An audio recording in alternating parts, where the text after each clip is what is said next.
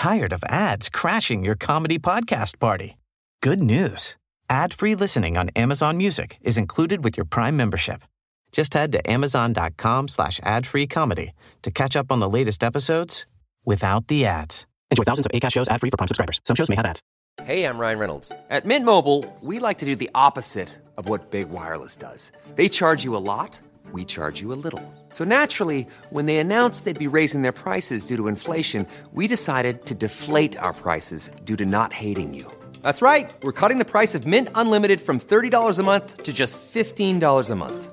Give it a try at mintmobile.com slash switch. $45 upfront for three months plus taxes and fees. Promote for new customers for limited time. Unlimited more than 40 gigabytes per month. Slows. Full terms at mintmobile.com. Normally, being a little extra might be a bit much, but not when it comes to healthcare. That's why United Healthcare's Health Protector Guard fixed indemnity insurance plans, underwritten by Golden Rule Insurance Company, supplement your primary plan so you manage out of pocket costs. Learn more at uh1.com.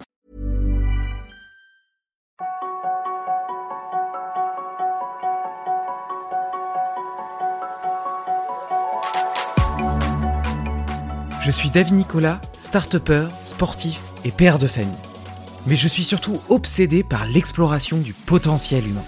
Quels sont les secrets de nos super pouvoirs Comment pirater nos journées pour être plus performants, plus heureux et plus en forme? C'est pour répondre à ces questions que je rencontre deux fois par mois des sportifs de haut niveau, des entrepreneurs inspirants, des médecins holistiques et des scientifiques renommés.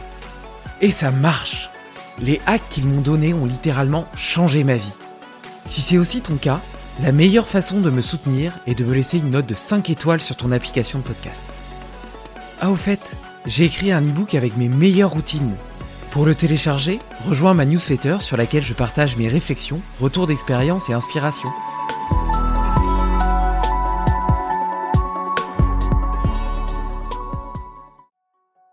On est avec une bibliothèque géante de gènes à disposition pour nous adapter à des environnements en perpétuel changement. L'expression de l'un ou de l'autre, en réaction à tel ou tel facteur, détermine ce que l'on appelle l'épigénétique. Pour autant, nos sociétés modernes sont caractérisées par des perturbateurs immunitaires et l'influence du stress chronique qui modifie drastiquement l'expression de cette magie génétique. Qui plus est dans un contexte d'appauvrissement nutritionnel où les épinutriments, ces composés indispensables à l'activation ou l'inactivation d'un gène, sont parfois trop peu présents. Quels sont-ils? Et comment veiller à les consommer en suffisance? C'est l'un des sujets abordés dans ce podcast avec Denis Richer, micronutritionniste de renom et auteur de plusieurs ouvrages de référence. Mais nous évoquons aussi la place centrale du stress, qu'il soit physique ou cognitif, et des armes dont nous disposons pour le réguler, et éviter qu'il ne nous fasse tomber aux frontières de l'hormèse, sur les terres de la désadaptation. Belle écoute! Salut Denis! Bonjour! Bonjour Écoute, euh, j'aime bien commencer ces podcasts par un petit, un petit check-in. L'idée, c'est que tu me dises avec euh, quelle énergie tu viens euh, me parler aujourd'hui ou quelque chose de chouette qui t'est arrivé récemment.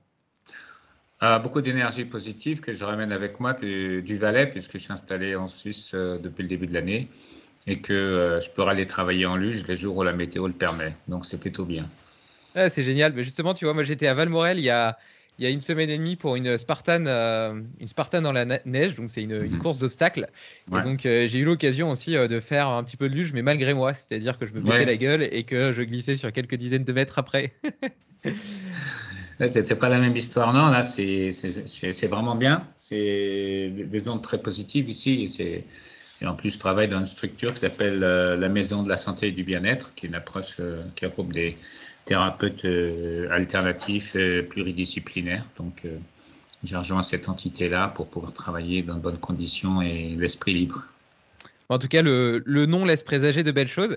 Et d'ailleurs, ce matin, j'avais rendez-vous avec le docteur Cadieux, qui fait partie de l'équipe du docteur Mouton, un autre invité que j'ai reçu sur ce podcast, qui a une approche de médecine fonctionnelle, mhm. qui, qui est plutôt que d'essayer de, traiter de façon allopathique les symptômes, qui s'intéresse plutôt aux causes et à, à la prévention. Et donc j'étais assez intéressé par le fait de suivre euh, le cheminement, la méthodologie, le process qu'il y a derrière. Et donc euh, j'ai fait, j'ai fait notamment des analyses euh, assez, assez poussées de mon profil mmh. d'acide gras, de mes, de mes profils hormonaux, etc. Et très très intéressant. Donc on a débriefé là, ce matin et ça m'a donné un petit peu de matière justement pour notre conversation, mais j'y viendrai plutôt vers, vers la fin du podcast. Je, te propose déjà de, de, parler un petit peu d'épinutrition, d'épigénétique. C'est un sujet qui m'intéresse particulièrement et c'est difficile de trouver des, des, experts français pour, pour en discuter parce que ça reste une, un domaine d'expertise qui est relativement récent. Mm. Euh, déjà, est-ce que tu pourrais me dire un petit peu ce que c'est l'épigénétique c'est plutôt l'épinutrition. L'épigénétique, en soi, il y a beaucoup de gens qui pourraient l'expliquer. C'est, euh, on va partir de ce qui se passe. En fait, on n'a que 2% de nos gènes qui nous servent au cours de notre vie, mais ils ne sont pas tous exprimés euh, en même temps ni de manière aléatoire. C'est-à-dire ce qui détermine euh, l'expression des, fonctions que nos gènes pourraient nous attribuer, c'est uniquement l'influence des facteurs environnementaux, que ce soit euh, l'influence euh, des infections, beaucoup, de notre alimentation, de la pollution, du stress, de notre écosystème intestinal plutôt que microbiote, j'y reviendrai. Et donc, en fonction de ça, il va y avoir des, bah, des mises en œuvre de processus ou de programmes qui n'étaient pas forcément ceux qui auraient dû se dérouler, ce qu'on va sur les pathologies chroniques. Et euh, par rapport à ça, l'épinitrition, c'est un concept euh, qui ne devrait pas exister, mais qui existe par défaut. C'est-à-dire qu'à l'origine, la définition de la nutrition, c'est la science qui s'intéresse au rôle énergétique des aliments, au rôle fonctionnel et au comportement alimentaire. Mais la, la vision médicale a segmenté, s'est intéressée juste euh, à l'aspect énergétique, et on parle de diététique et nutrition, et c'est le truc qui est insupportable.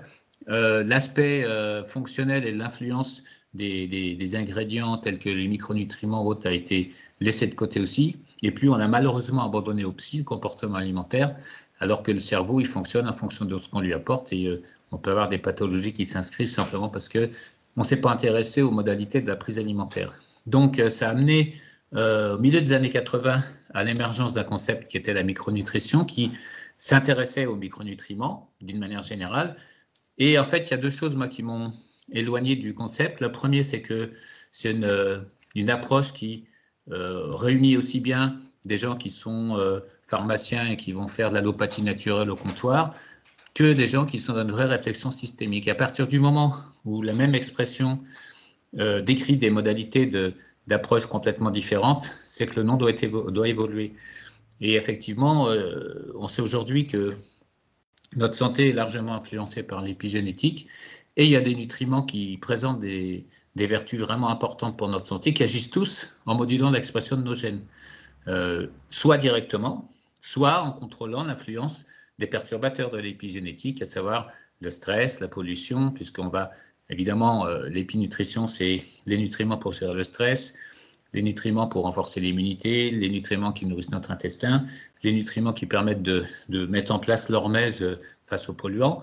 Donc, naturellement, pour moi, l'épinitrition décrit euh, comment euh, concevoir cette approche systémique de manière vraiment systémique, parce qu'il ne suffit pas de se déclarer systémique pour l'être. C'est un peu comme on est démocrate. C'est pas parce qu'on se réclame de la démocratie qu'on est démocrate. Bon, c'est la même histoire. Et j'ai déposé le terme pour qu'il ne soit pas la propriété ou repris par des laboratoires.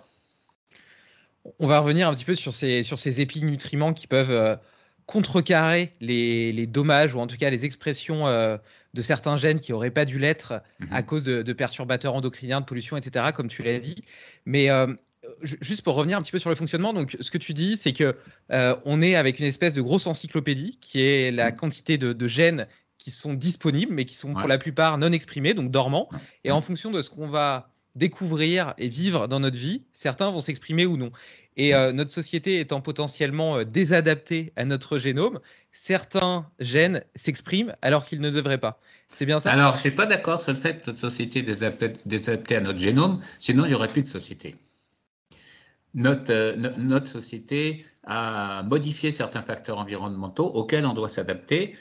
selon le principe de l'hormèse qui indique qu'il faut toujours un minimum d'agression pour développer les possibilités d'y faire face. Mais il y a plusieurs choses qui se sont associées ces dernières années. Et tu évoquais euh, certains perturbateurs de l'épinutrition, mais tu n'as pas cité les plus importants qui sont les perturbateurs immunitaires. Je ne parle pas d'infection, je parle de perturbateurs immunitaires et euh, l'influence du stress. Alors, ce que j'appelle perturbateur immunitaire, c'est, euh, si tu veux, l'immuno, ce n'est pas l'infectiologie et c'est encore moins l'épidémiologie qui est la manipulation des chiffres. L'immunologie, c'est considérer qu'à un moment donné, euh, face à des, situation qui pourrait nous agresser, notre système immunitaire répond, mais parfois, il y a des, des, acteurs, des agents qui, un peu comme un virus informatique, vont modifier durablement la réponse de notre système immunitaire. Et beaucoup de pathologies aujourd'hui ou de situations que l'on attribue à un germe, genre un Covid long, euh, une maladie de Lyme, ne sont pas dues à cet agent infectieux euh, à proprement parler, mais à la persistance d'une réponse immunitaire qui est buggée. Parce que l'immunité, c'est la défense et la tolérance. Donc jusque-là, ça paraît facile. C'est différencier le soi et le non-soi, ça paraît évident. Sauf que quand on a 10 puissance 14 bactéries dans l'intestin, est-ce que c'est du soi ou du non-soi? Là, on a 3 heures pour répondre. Et quand on a 10% de notre ADN qui est de l'ADN viral, qu'est-ce qui se passe? Si un virus présente des analogies avec des séquences d'ADN qui sont euh, déjà intégrées mais qui sont aussi virales Et c'est l'histoire des réactions croisées. Donc ça met un grand bazar. Et en fonction de, notre, euh, de, la façon dont on va s'alimenter, qui est influencée par ces, par ces éléments, qui est influencée par notre stress, en fonction de l'appauvrissement des aliments, qui est un élément qui, est bien connu, et puis en fonction aussi de, du manque de diversité de notre écosystème intestinal, on va euh, se trouver face à des situations qui dépassent nos capacités d'adaptation. Mais c'est un ensemble d'éléments et c'est, euh, disons que c'est pas qu'on ait pu adapter à notre génome, c'est que euh, on, ne crée plus les conditions permettant d'exprimer correctement. Tu faisais l'analogie avec l'encyclopédie. Moi, souvent, j'explique l'épigénèse en, indiquant que nos, nos, gènes, c'est comme si on avait une grande bibliothèque mondiale où il y avait tous les ouvrages écrits dans toutes les langues. Les seuls qu'on va utiliser au cours de notre vie, c'est ceux qui sont écrits en français. Mais on ne va pas commencer à lire l'encyclopédie à 3 ans et, lire euh, Pif Gadget à, à 25 ans. Enfin, ça peut arriver. C'est-à-dire qu'en plus, il y a une organisation chronologique de l'expression optimale de certains gènes. Donc, l'anomalie, c'est pas seulement faire intervenir des gènes qui ne devraient pas intervenir, mais en faire intervenir certains de manière euh, anachronique ou euh, décalée dans le temps. Et ça, c'est l'influence, par exemple, du stress, c'est l'influence du sport sur la croissance des gamins qui peut être retardée. Normalement, il y en a qui, on va l'exemple des gymnastes qui commencent leur croissance quand ils arrêtent la pratique de la gymnastique. Donc, ça veut dire qu'il y a des programmations qui devraient se dérouler qui sont complètement contrecarrées par ces éléments-là. Et euh, moi, dans, mon approche de l'épinitrition, l'idée, c'est d'aller regarder non seulement euh, ces différents facteurs, leur importance hiérarchique, mais aussi leurs interactions, parce qu'il y en a qui pèsent plus lourd que l'autre. Il y en a qui pèsent beaucoup plus lourd que d'autres, et c'est pas ce qu'on a l'habitude de pointer, parce que euh, ça oblige à une vraie réflexion systémique, c'est le stress. Qu'est-ce que c'est que le stress? Et les perturbations immunitaires, où là, dès qu'on rentre dans l'immunologie, on n'est plus beaucoup à discuter.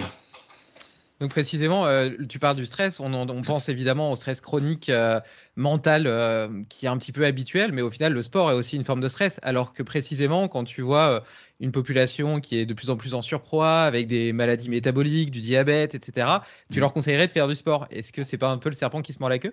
Alors déjà, il y a deux, deux problèmes qui se posent. C'est que quand on dit leur conseiller de faire du sport, c'est faire du sport, c'est une injonction qui est aussi précise et donc idiote que manger.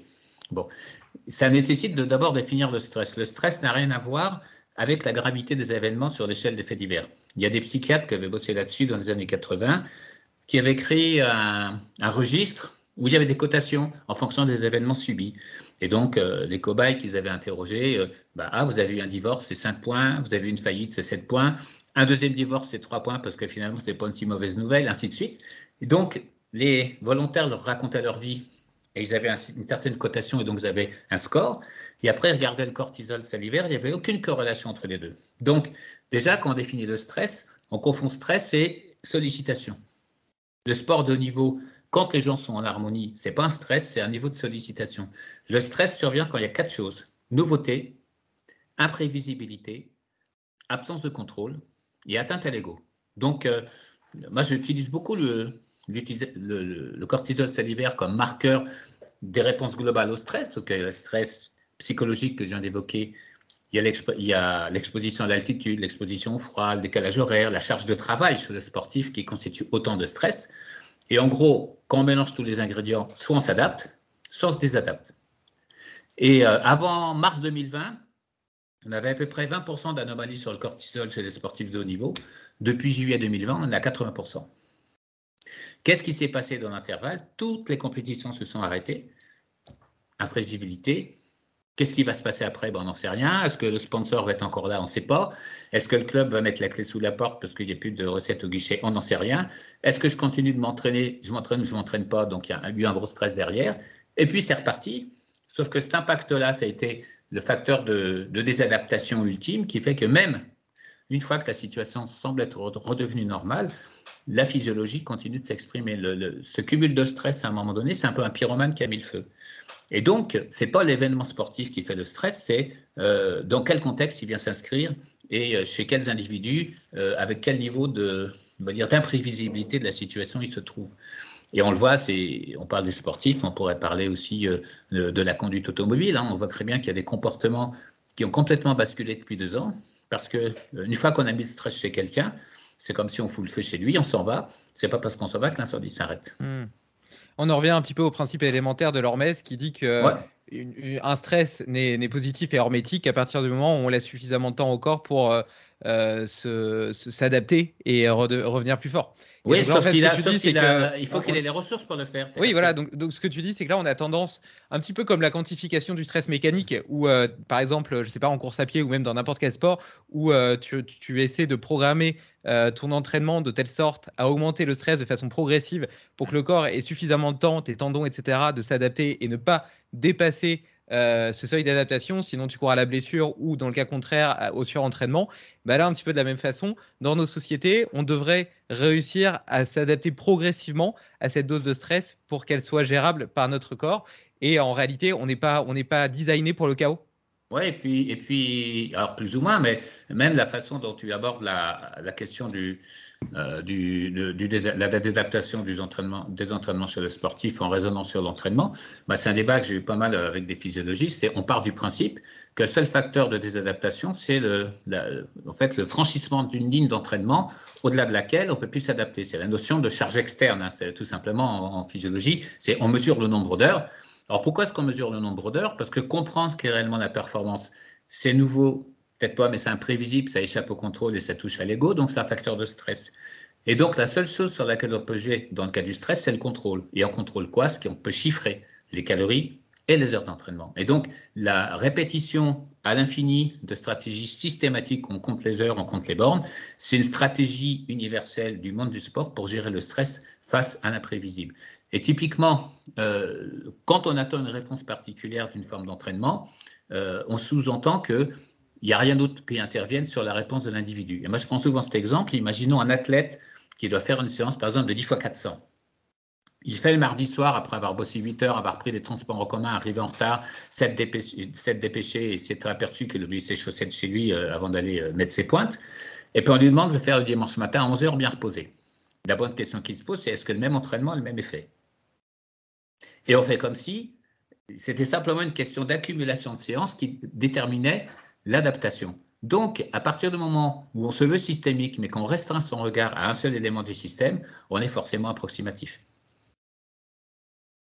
Après, d'une certaine façon, tu vois, le, fait que le plan il soit très normé, euh, très, noté, très noté, très calibré dans la semaine et très programmé, c'est aussi euh, une un facteur de, réassurance parce que euh, c'est habituel, c'est quelque mmh. chose qui est prévisible.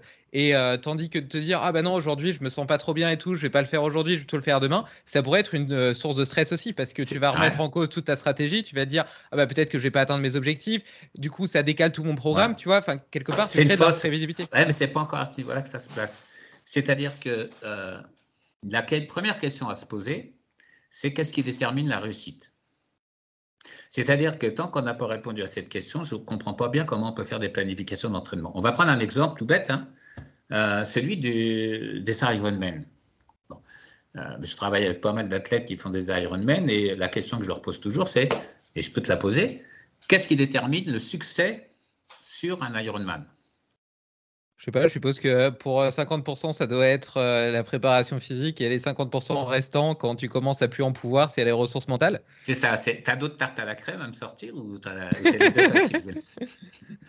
Vas-y, raconte-moi. Mais ils ont tout ça. Premier critère, c'est être capable de nager vite et de manière économique. Et le deuxième critère, c'est être capable de courir en ayant tiré des watts en vélo. Ce qui sous-entendrait que le contenu d'entraînement devrait privilégier ces aspects-là et non pas superposer un entraînement de natation comme si on était nageur, un entraînement de course à pied comme si on était coureur, un entraînement de cycliste comme si on était cycliste. C'est-à-dire qu'il faut réfléchir aux facteurs qui sont déterminants dans la réussite, qui deviennent des, clés de la recherche, de la progression. Deuxième élément, on va regarder les moments de la semaine, et ça c'est surtout important pour les amateurs, où ces séances qu'on considère les plus importantes et les plus difficiles seront les plus faciles à caser. Donc, euh, c'est ce qui veut dire qu'on va peut-être faire éclater la logique d'entraînement en club, mais je suis désolé si tu dois faire une séance de 7 fois 1000 et que tu as fait 9 heures au boulot, et que le vendredi, tu as ton après-midi, et bien plutôt que d'aller faire une sortie longue le vendredi en se disant oh, j'ai du temps pour aller rouler, tu vas placer ta séance qui est déterminante pour la réussite. Et le troisième critère, c'est euh, quelle est la quantité de repos qui est nécessaire. Et là, j'ai une, euh, une, anecdote qui est quand même assez intéressante, puisque je, fais du coaching global avec euh, Mélanie Aniquet, qui est nageuse de haut niveau, hein, qui, a fait partie du Quator, qui avait eu le record du monde de 4 fois 50 mètres nage libre. Et 50 mètres, c'est simple, c'est 25 mètres d'apnée, enfin 25 secondes d'apnée. Bon, quand je parle de coaching global, c'est aussi de travailler sur des modalités de stress, parce que si la seule chose sur laquelle le sportif peut avoir prise, c'est le contrôle, contrôler une situation, c'est pas euh, remettre le slip et les chaussettes avec lesquelles on a gagné il y a 10 ans en arrière, sans les avoir lavés entre-temps, mais c'est imaginer tous les cas de figure possibles. Par exemple, j'ai travaillé avec une triathlète qui se sentait euh, très très prête pour euh, aller faire en brin. Bon, en brin, tu connais l'épreuve, il n'y a que la natation qui est sur du plat. Hein. Le reste, ça monte tout le temps. Elle me dit, je me sens vraiment bien. Je dis, OK, on va travailler sur trois trucs. Premièrement, tu te jettes à l'eau, c'est la cohue, tu prends un coup sur le nez, tu bois la tasse, qu'est-ce que tu fais? Deuxièmement, tu roules depuis 10 km, il y a du verre sur la route, tu crèves, qu'est-ce que tu fais? C'est un point important parce que euh, pour avoir suivi euh, des cyclistes professionnels, montre en main quand un gars crève sur un contre-la-montre, il perd, ça prend 20 secondes à changer de vélo, à l'arrivée, il perd 1 minute 30. Pourquoi il perd 1 minute 30 Parce qu'il crève, il panique, il remet des watts et dans la première côte, il éclate. Bon. Et troisième situation, j'ai dit, tu sors du parc à vélo, il y a une mamie qui traverse, tu fais un écart, un petit point derrière la cuisse. Je l'ai fait visualiser les trois situations pour que si jamais ça arrive et ça pas dans l'émotion en se disant qu'est-ce qui m'arrive, qu'est-ce qui m'arrive, mais qu'elle ait un plan? Et qu'est-ce qui s'est passé? Comme par hasard, départ de natation, elle boit la tasse, elle prend un coup sur le nez, c'est nez, elle sort de l'eau, les deuxième en natation, elle fait un podium. Parce qu'elle avait anticipé la situation. Donc ça, c'est un premier point. Et donc, je reviens à cette histoire avec, euh, avec Mélanie. Elle va faire euh, une course où elle finit euh, épuisée. donc, son coach lui dit un mois d'arrêt. Et puis, elle m'appelle la veille de sa reprise. Elle me dit Denis, est-ce qu'on peut faire un bilan? Ça va pas, je me sens fatigué. Qu'est-ce que je dois faire? Je dis bah, Qu'est-ce que tu dois faire Si tu es fatigué, quelle est la meilleure arme contre la fatigue? Elle me dit bah, Je vais me reposer. Mais ouais, mais si je me repose trop de toute façon, si tu t'entraînes en étant fatigué, explique-moi comment ça va aller. Donc, elle coupe trois semaines de plus, elle reprend l'entraînement. Quatre semaines d'entraînement, va faire un titre euh, français. Trois semaines d'entraînement supplémentaires et elle est sur euh, le record du monde. Et en fait, elle m'envoie un message, elle me dit, j'ai compris que ce qui était important, c'était d'être fraîche pour effectuer les séances déterminantes. Et c'est pour ça qu'on part à l'envers, puisque comme on ne se pose pas la question préalable, euh, tu vois, c'est comme sur euh, l'UTMB ou la diagonale des fous, qu'est-ce qui est le critère déterminant de la réussite? C'est peut-être d'être capable de résister au sommet, c'est peut-être d'être capable d'être lucide quand on prend une descente la nuit et qu'il a plu, c'est peut-être d'être capable de résister à l'exposition à la chaleur, ce qui demande des ressources et de la fraîcheur. Donc si la fraîcheur est une clé de l'entraînement, je ne vois pas comment on peut raisonner sur des quantités. Donc ça oblige à être physiologiste dans sa démarche. Et euh, comme les gens n'ont pas forcément cette euh, vision-là, ils se rassurent en saucissonnant l'athlète. Il y a un préparateur mental, euh, il y a le kiné, il y a l'entraîneur de natation, il y a l'entraîneur de vélo, il y a le diététicien qui lui fait le, régime approprié, qui lui mesure ses calories, et il peut rien lui arriver, sauf qu'il gagne jamais. En fait, c'est une, une, approche vachement réductionniste, que ce soit d'un point de vue alimentaire, nutrition, ou même d'un point de vue entraînement, où tu dis, OK, il faut que je fasse tant de kilomètres par semaine, tant d'heures d'entraînement, et si je ne les fais pas, je ne vais pas atteindre mon objectif. Alors que toi, ce que tu dis, c'est que plutôt que d'essayer d'atteindre cet objectif qui est simplement quantitatif et qui, est basé sur absolument rien de concret d'un point de vue physiologique, on devrait plutôt euh, favoriser la qualité des séances et pour ça être dans les meilleures dispositions possibles pour les faire, quitte à en sauter une de temps en temps. Bien sûr. Bien sûr. De toute façon, quand on regarde les critères, de, notamment de, maintien de la VO2 max, premier critère, c'est l'intensité des séances. Deuxième critère, c'est le nombre de séances. Et troisième critère, il n'y a pas de critère. C'est-à-dire que le volume, c'est pas parce que tout le monde fait du volume que c'est le volume qui détermine la performance. Euh, et même euh, aujourd'hui où les distances s'allongent, est-ce que tu vas faire euh, simuler ta, compétition à l'entraînement? Hein, Imaginons quelqu'un qui prépare un 160 bornes en trail, c'est pas parce qu'il va faire une sortie de 100 km qu'il est sûr de ce qui va se passer dans les 60 derniers sur la course. Donc, soit on se rassure en faisant du mimétisme, soit on fait confiance au fait qu'on va imaginer les choses autrement. Ouais, et donc là, à ce niveau-là, donc c'est là où la préparation mentale, par exemple, et la visualisation peut entrer en ligne de compte, où tu vas imaginer des scénarios catastrophes pour avoir un plan au cas où ça arrive et pas te sentir démuni et dans le chaos, justement. Donc, mmh. tu essaies de réduire les facteurs d'incertitude. Peut-être que d'un point de vue entraînement, tu vas peut-être aussi euh, euh, inclure des séances euh, dégradées, entre guillemets, dans des contextes et des conditions dégradées. Par exemple, il pleut dehors, il fait froid, il y a du vent, bah, tu n'as pas envie de sortir, mais peut-être que ça serait pas mal de sortir parce que si le jour de la course, tu as ces conditions-là, bah, tu seras mieux préparé. Ouais. Euh, mais tu ne le feras pas tout le temps. Tu le feras pas tout le temps. Bien sûr, c'est comme la chaleur. La question qui se pose, c'est je vais faire une compétition à la chaleur. Est-ce que je m'expose tout le temps à la chaleur au risque d'exploser ou est-ce que je m'expose jamais à la chaleur au risque de ne pas être prêt? Et, c'est une question d'équilibre global. Sachant que ce qu'avait montré aussi tout le travail qu'on fait, c'est que, euh, notamment dans le vélo, à un moment donné, l'exposition à la chaleur, c'était le gros truc la personne qui réussit moins bien à s'adapter à la chaleur, c'est celle dont le cortisol est le plus perturbé. On y revient toujours parce que les modalités d'adaptation au stress, elles ne sont pas saucissonnées. D'un côté, le stress mental, de l'autre, le stress thermique.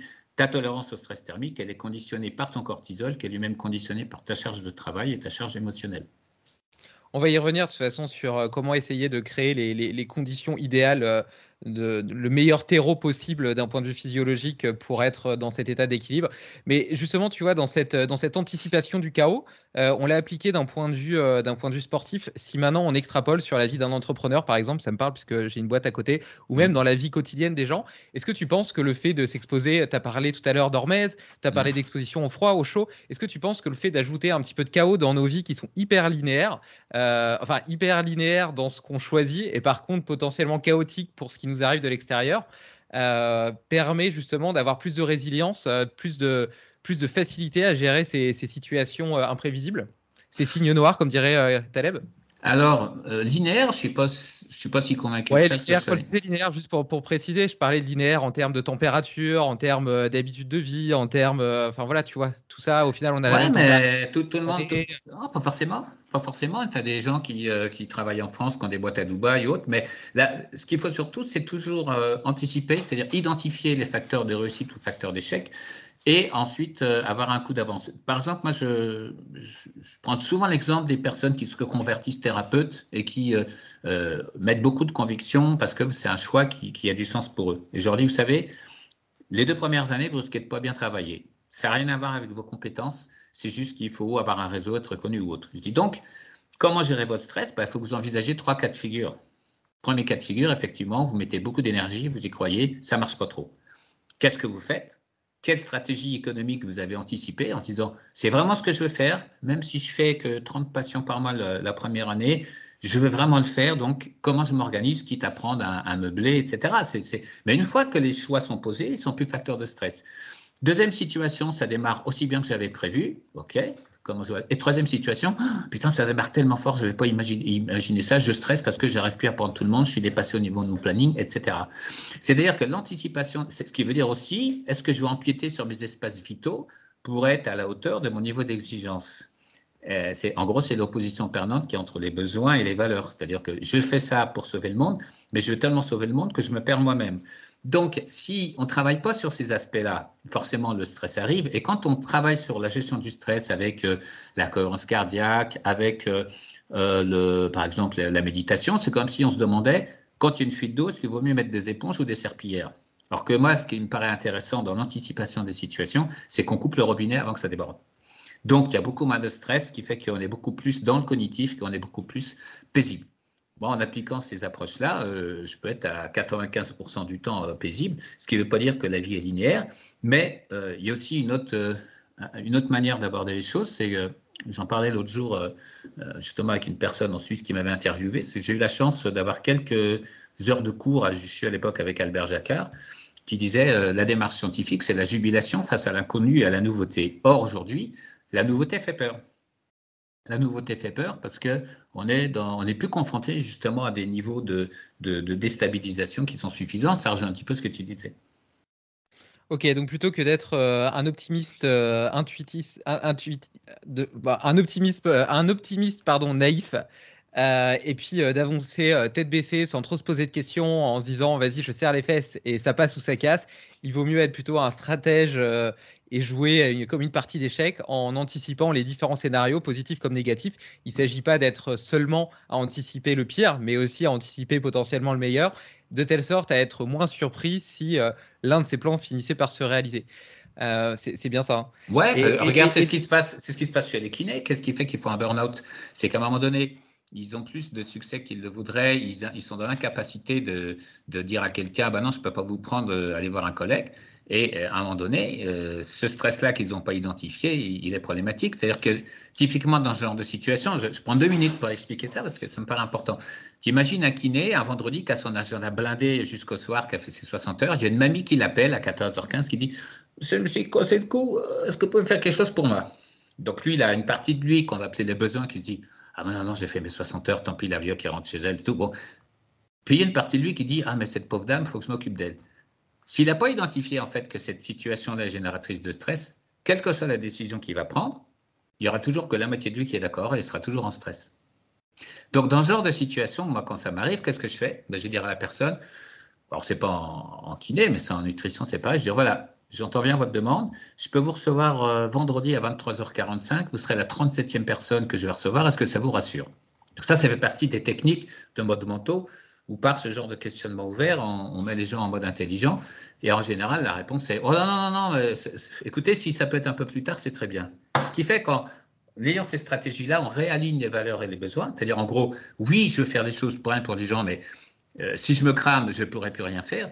Et, moi, je travaille beaucoup sur ces aspects-là de, compréhension de, que le stress, son mode d'expression, c'est l'absurde tout ce qui est absurde, tout ce qui n'a pas de sens, c'est l'émanation du stress, c'est-à-dire que la personne ne s'exprime pas avec son cerveau intelligent. Et 80% des situations nous génèrent du stress qu'on ne va pas. Je vais donner un exemple très clair. Euh, je faisais une formation au mois de mai en Suisse où je parlais d'intestin et cerveau. Il était 9h15, il y avait 70, 70 personnes dans la salle. Et je leur dis, est-ce que vous pensez que vous avez connu un stress ce matin? Tout le monde dit, non, non, non, tout va bien. Je dis, OK. Donc, je vais vous montrer que ce n'est pas vrai. Je leur demande, quand vous êtes parti de chez vous ce matin, est-ce que vous avez entendu une personne vous dire oh, ben Quelle chance j'ai de vivre avec quelqu'un qui, veut toujours apprendre, qui travaille toujours, qui est toujours euh, curieux, qui pose plein de questions, qui s'arrête jamais. C'est vraiment génial. Et il n'y a pas une main qui s'est levée. Après, je leur dis Est-ce que vous avez entendu quelqu'un dire Ah, mais t'es encore barré ce samedi, mais tu te formes tout le temps, mais j'ai l'impression que ça ne te sert jamais à rien. Pourquoi tu fais tout ça? Et là, il y a 20 mains qui se sont levées. Et je leur dis Ok, est-ce que ce que vous avez entendu est juste? Aussi bien au niveau justesse de raisonnement. Ah, je veux bien faire les choses, je te demande pardon de vouloir me perfectionner. Et au niveau justice, est-ce qu'on attend de prendre un scud de la part de la personne qui vit sous le même toit? Et là, les gens disent non. Donc, c'est un stress que vous n'avez pas identifié. C'est un stress inhibé. Et je dis maintenant, ne vont baisser la main que les personnes qui ont fait ni burn-out, ni maladie auto-immune, ni fibromyalgie, ni endométriose. Et là, il n'y a que trois mains qui se sont baissées. Donc, on baigne en permanence dans des formes de stress qu'on n'identifie pas parce que la première chose qui se passe quand on a du stress, on ressent. Il y a une espèce de putain de truc au creux du ventre ou dans les muscles qu'on ressent. Et on écarte ça parce que comme on est dans la rationalité, euh, je ne sens pas la situation. Ok, pourquoi je ne la sens pas? C'est mon cerveau qui m'avertit qu'il y a un truc qui est déconnant. Au contraire, j'essaie de comprendre pourquoi je ne ressens pas cette situation. Et le sportif, il n'écoute jamais ce que lui dit son corps parce qu'il s'interdit, dans la faiblesse, il s'interdit de se dire je dois faire une séance, mais j'ai un petit point ici, je la fais quand même tout ce qui vient, qui vient contrarier cette perception-là, c'est notre corps qui nous parle, c'est qu'il y a quelque chose qui est déconnant et dont on doit tenir compte, qu'on doit analyser pour sortir de la situation. Ouais, c'est intéressant. Après, d'un autre côté, euh, si, si, tu t'y écoutes trop aussi, peut-être que, enfin, tu vois, moi, je vois plein de gens qui, qui, ont du mal à se faire violence et qui, au final, euh, ont une action euh, dans leur vie qui est relativement limitée parce qu'ils manquent de discipline, parce qu'ils manquent euh, d'énergie, de motivation, tu vois. Et, euh, donc, Alors, est-ce que c'est est -ce c'est du domaine du cognitif, ça, ou est-ce que c'est pas déjà une forme de stress? C'est-à-dire, si tu, as, tu, es face à une décision où tu dois prouver que tu peux y arriver, tu veux absolument prouver que tu vas y arriver, mais tu as tellement peur de rater que tu vas créer des conditions qui feront que tu n'auras malheureusement pas eu de chance. Bon, il y a un cycliste français qui prend sa retraite à la fin de l'année. Je pourrais donner son nom, tout le monde l'a compris. Euh, il aurait dû dix mille fois gagner un grand tour. Il, il a trouvé des solutions incroyables pour pas y arriver?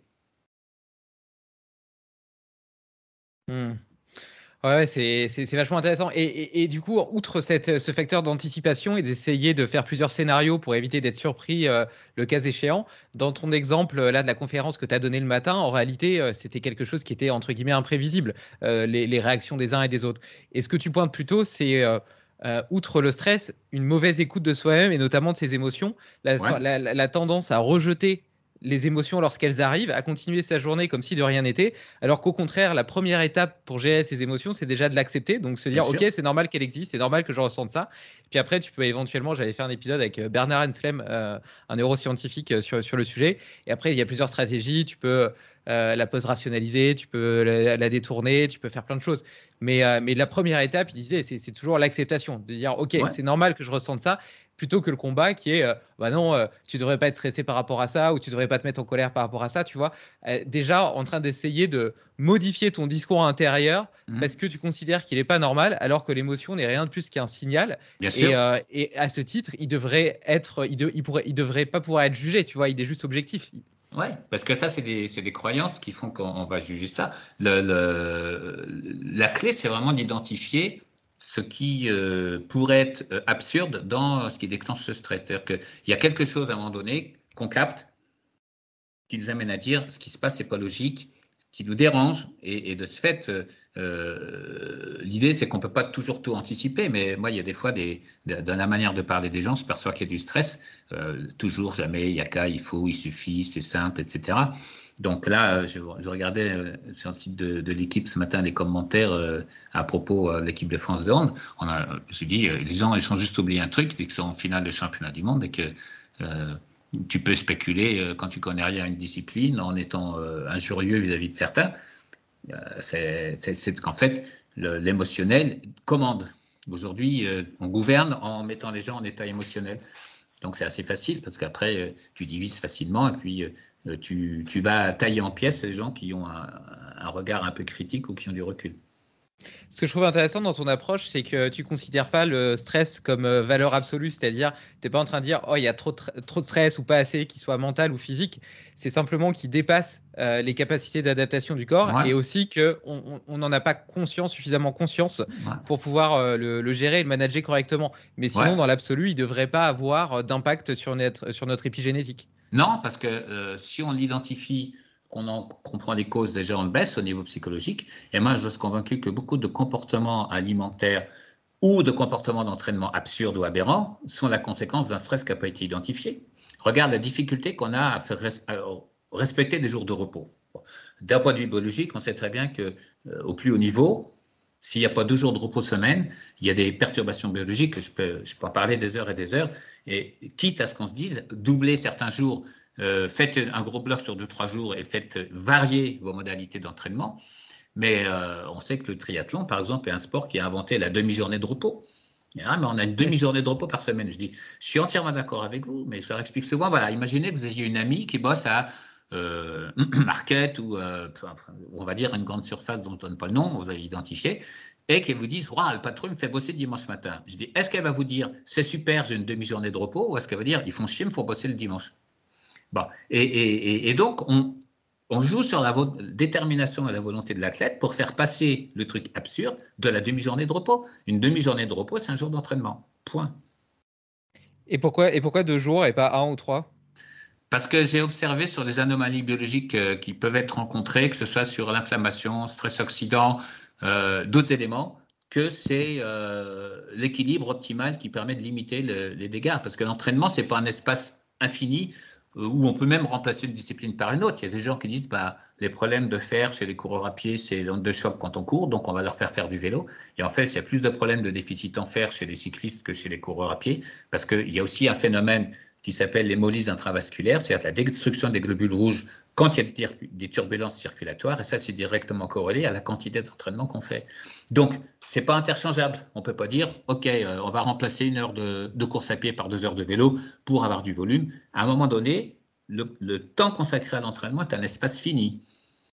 Oui, mais au final, tu pourrais très bien avoir deux jours dans ta semaine, mais faire le même volume hebdomadaire parce que tu en fais plus les autres jours. Donc, qu'est-ce qui est important? C'est le volume hebdomadaire ou c'est la, la répartition? C'est la cohérence. Et la cohérence passe par une, identification préalable des, critères de réussite identification des points à travailler. Et puis troisièmement, l'assimilation optimale. Donc, il y a des, par exemple, si on réfléchissait sur quelles sont les qualités à travailler chez un gardien de hand, quels sont les critères déterminants de la performance? Et là, pareil, vous avez 4 heures, je ramasse les copies à la fin.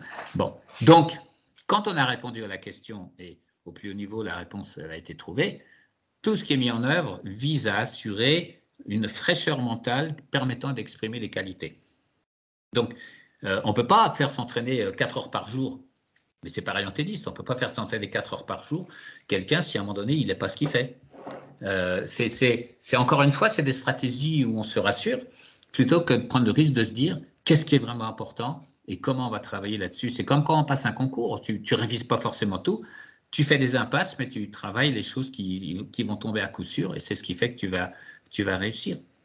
Il faut, être courageux, faut être courageux et original c'est pas évident de, trouver quand même ce juste équilibre. Et là, tu parlais, tu as, cité le mot assimilation, et tu parlais notamment des cyclistes euh, qui avaient une euh, trop forte dépression en fer ou quelque chose comme ça. Euh, est-ce qu'on pourrait pas se dire aussi, je, crois que c'était dans ton livre justement Nutrition où tu disais qu'il y avait énormément de sportifs qui souffraient de problèmes intestinaux, de perméabilité, d'hyperperméabilité intestinale ou même de dysbiose, etc. de, là à dire qu'on a des difficultés d'assimilation, de métabolisme de certaines vitamines et euh, vitamines, minéraux, etc., il n'y a qu'un pas. Donc, à partir du moment où tu as, as, du mal à assimiler certains nutriments et micronutriments, ben forcément, tu diminues euh, la, qualité de, de, de, toutes les cascades enzymatiques dans lesquelles ils sont impliqués. Et donc, tu crées euh, des carences. Enfin bref, au final, tu, tu, crées, tu crées un cercle vicieux qui, qui peut être que, que, négatif. Et au final, tu auras beau, par exemple, dans le cas du fer, manger plus de fer, ça ne ça réglera absolument pas le problème. C'est un exemple, mais on a aussi des données que j'avais comment dirais-je, compilé euh, sur un certain nombre d'années. Chez les sportifs professionnels, après trois semaines ou un mois de coupure, on s'est rendu compte que euh, lors du début de la prise en charge, c'est-à-dire que l'athlète avait fait une saison, le cycliste haute, et puis on commençait la collaboration au début de la saison suivante. Entre-temps, il a coupé un mois, mais le bilan est fait à la fin donc de la coupure. On avait 80% des athlètes qui sont encore en état inflammatoire. Donc, et or, qu'est-ce qui se passe? On va dire, ils ont coupé, ils sont même reposés, ils sont frais, ils y retournent. Non, pas forcément. Les niveaux de turbulence générés par toutes ces, toutes ces perturbations dont on parlait tout à l'heure en introduction font qu'il n'est pas écrit, il pas écrit que la personne va forcément s'adapter. Par contre, quand on fait tout un travail global, euh, micronutrition, travail sur l'intestin, allègement des charges, gestion de stress, on n'a plus que 13% des athlètes qui sont en état inflammatoire quand ils reprennent. Donc, et c'est les enjeux des accompagnements de haut niveau qu'on propose de faire, puisque j'ai quand même là, euh, je suis en charge de l'accompagnement euh, de la cellule de recherche et performance de la Fédération française de hand et euh, je travaille avec l'équipe de France de volley qui est championne olympique. Donc l'idée, c'est d'aller chercher les critères qui vont faire que l'ensemble des mecs performants que tu vas avoir sur le terrain agisseront le jour de l'objectif et que tu vas pas les perdre en route. Euh, alors on dit c'est pas de chance, ils se laissent beaucoup, etc. On dit ouais, ils sont surmenés tout. Ouais, mais on fait le constat. Mais comment on adapte les choses? Alors sachant qu'il y a des calendriers euh, qui sont imposés aussi, mais justement, c'est pas des problèmes, c'est des paramètres. Donc, quelle, surveillance biologique on peut proposer? Quelle stratégie on met en œuvre? Euh, Comment on communique avec l'encadrement pour ménager certains, certains athlètes ou pour, euh, dans le cas des sports individuels, faire des impasses sur certaines compétitions? Moi, je crois que dans toutes les collaborations que je fais en triathlon, par exemple, ou euh, en athlète, souvent, moi, je demande à savoir comment est planifié, comment sont planifiés les objectifs, comment est conçu euh, la saison, avant toute chose, pour voir s'il y a du sens ou si déjà on est dans du grand n'importe quoi. Et dans le trail, c'est absurde. Il y, a des, il y, a des, gens qui préparent six objectifs par saison et euh, ils sont tout le temps en phase spécifique jusqu'au jour euh, où on raye leur nom des listes des coureurs. Donc ça, c'est...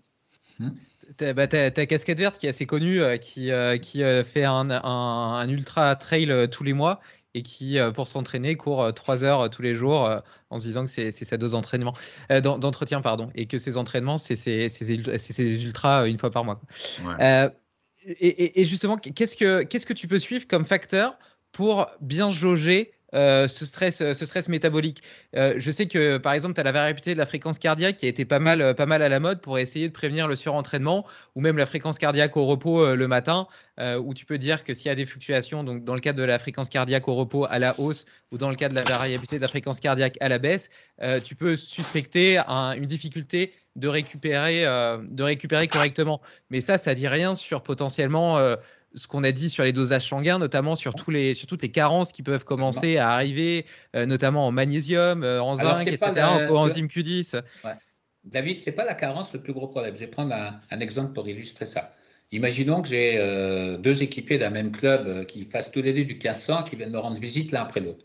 Le premier arrive, il me dit voilà, mon record perso est à 4,15 cette année, j'ai pas fait mieux que 4,30. Je suis fatigué, je récupère pas bien. Donc, moi, il me fait beaucoup de peine. Je me dis, putain, 1500, 4,30, il court à 20 à l'heure. Effectivement, je compatis à sa souffrance. Mais pour autant, tu cherches, tu vas trouver un déficit en fer ou autre. Tu vas voir qu'il a peut-être mal organisé son, sa charge de travail. Et tu le remets en, forme et puis tu envoies euh, un mot pour te remercier. Il y a son copain qui arrive après qui dit voilà, je suis coureur de 1500, je vaux 4,16, c'est mon meilleur euh, chrono. Ça fait six mois que je suis arrêté, j'en peux plus. Là, tu es dans des problématiques immunitaires hormonales, c'est un autre niveau, c'est un autre ordre de grandeur. Donc, oui, le déficit est un élément qui contrarie la performance optimale, mais les niveaux de désadaptation qu'on rencontre, euh, ils sont, voilà, la comme dirais-je, le, point de départ, le point de désadaptation, souvent, il est immunitaire. C'est-à-dire que moi, j'ai tendance à dire aux athlètes, quand l'immunité va, tout va. À partir du moment on sait que le sport de niveau, c'est un modèle expérimental où euh, on peut rendre malade quelqu'un qui n'a aucune raison de l'être. Tout en cascade va en découler, que ce soit le stress oxydant, l'inflammation, les problèmes cognitifs ou autres. Et donc, effectivement, quand on regarde une mesure de variabilité de la fréquence cardiaque, on ne sait rien de l'immunité. Et donc, qu'est-ce que tu regardes sur l'immunité? Ah bah ça va dépendre des situations, ça va dépendre des cas, ça fait un peu partie de ce que j'appelle l'expertise optimale. Mais on a, euh, il y a déjà il y a l'historique euh, de, l'athlète, ce qui lui arrive. Euh, on peut regarder indirectement euh, des facteurs qui contrarient ces éléments-là. On va regarder l'apport énergétique à l'effort, on va regarder certains déficits, on va regarder l'état de son, sa flore intestinale, on va regarder le niveau de stress réel, puisque le stress via le cortisol est quand même un gros perturbateur du système immunitaire.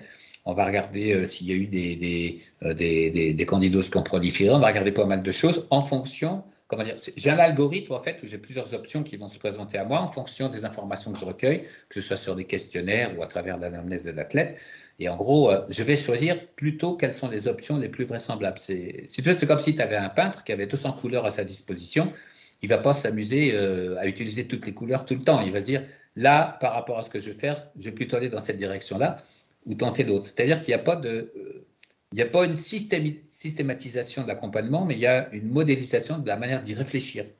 Et c'est pour ça que je dis aux gens, euh, ce qu'on fait avec l'un, c'est pas vraiment ce qu'on fait, ce qu'on va faire avec l'autre. Ça dépend du contexte, ça dépend de, tous les éléments qu'on a, et c'est évolutif. C'est-à-dire que les gens disent, mais pourquoi tu ne demandes pas les mêmes marqueurs euh, chez le même individu euh, d'un moment à l'autre? Bah, Parce que la situation évolue, et, j'essaie de, comment dire, ce qui détermine la pertinence d'un bilan biologique, c'est d'avoir identifié la question qu'on se pose et la meilleure manière d'y apporter une réponse. Tu parlais des acides gras, on peut parler de l'immunité. Avant d'aller euh, identifier des bilans, moi je dis souvent, quelle est la question qu'on se pose, à laquelle on a vraiment besoin d'avoir une réponse, et face à laquelle on est démuni. Et c'est là que la biologie va t'amener des informations, mais parce que tu as déjà entrepris une réflexion. Quelqu'un qui dit, euh, je ne sais pas ce que vous avez, on va faire un bilan, ça fait 12 pieds, on va faire un alexandrin, on va dire vite, vite, vite, il faut se barrer en courant. Parce qu'on euh, on peut doser 1000 marqueurs, si on veut.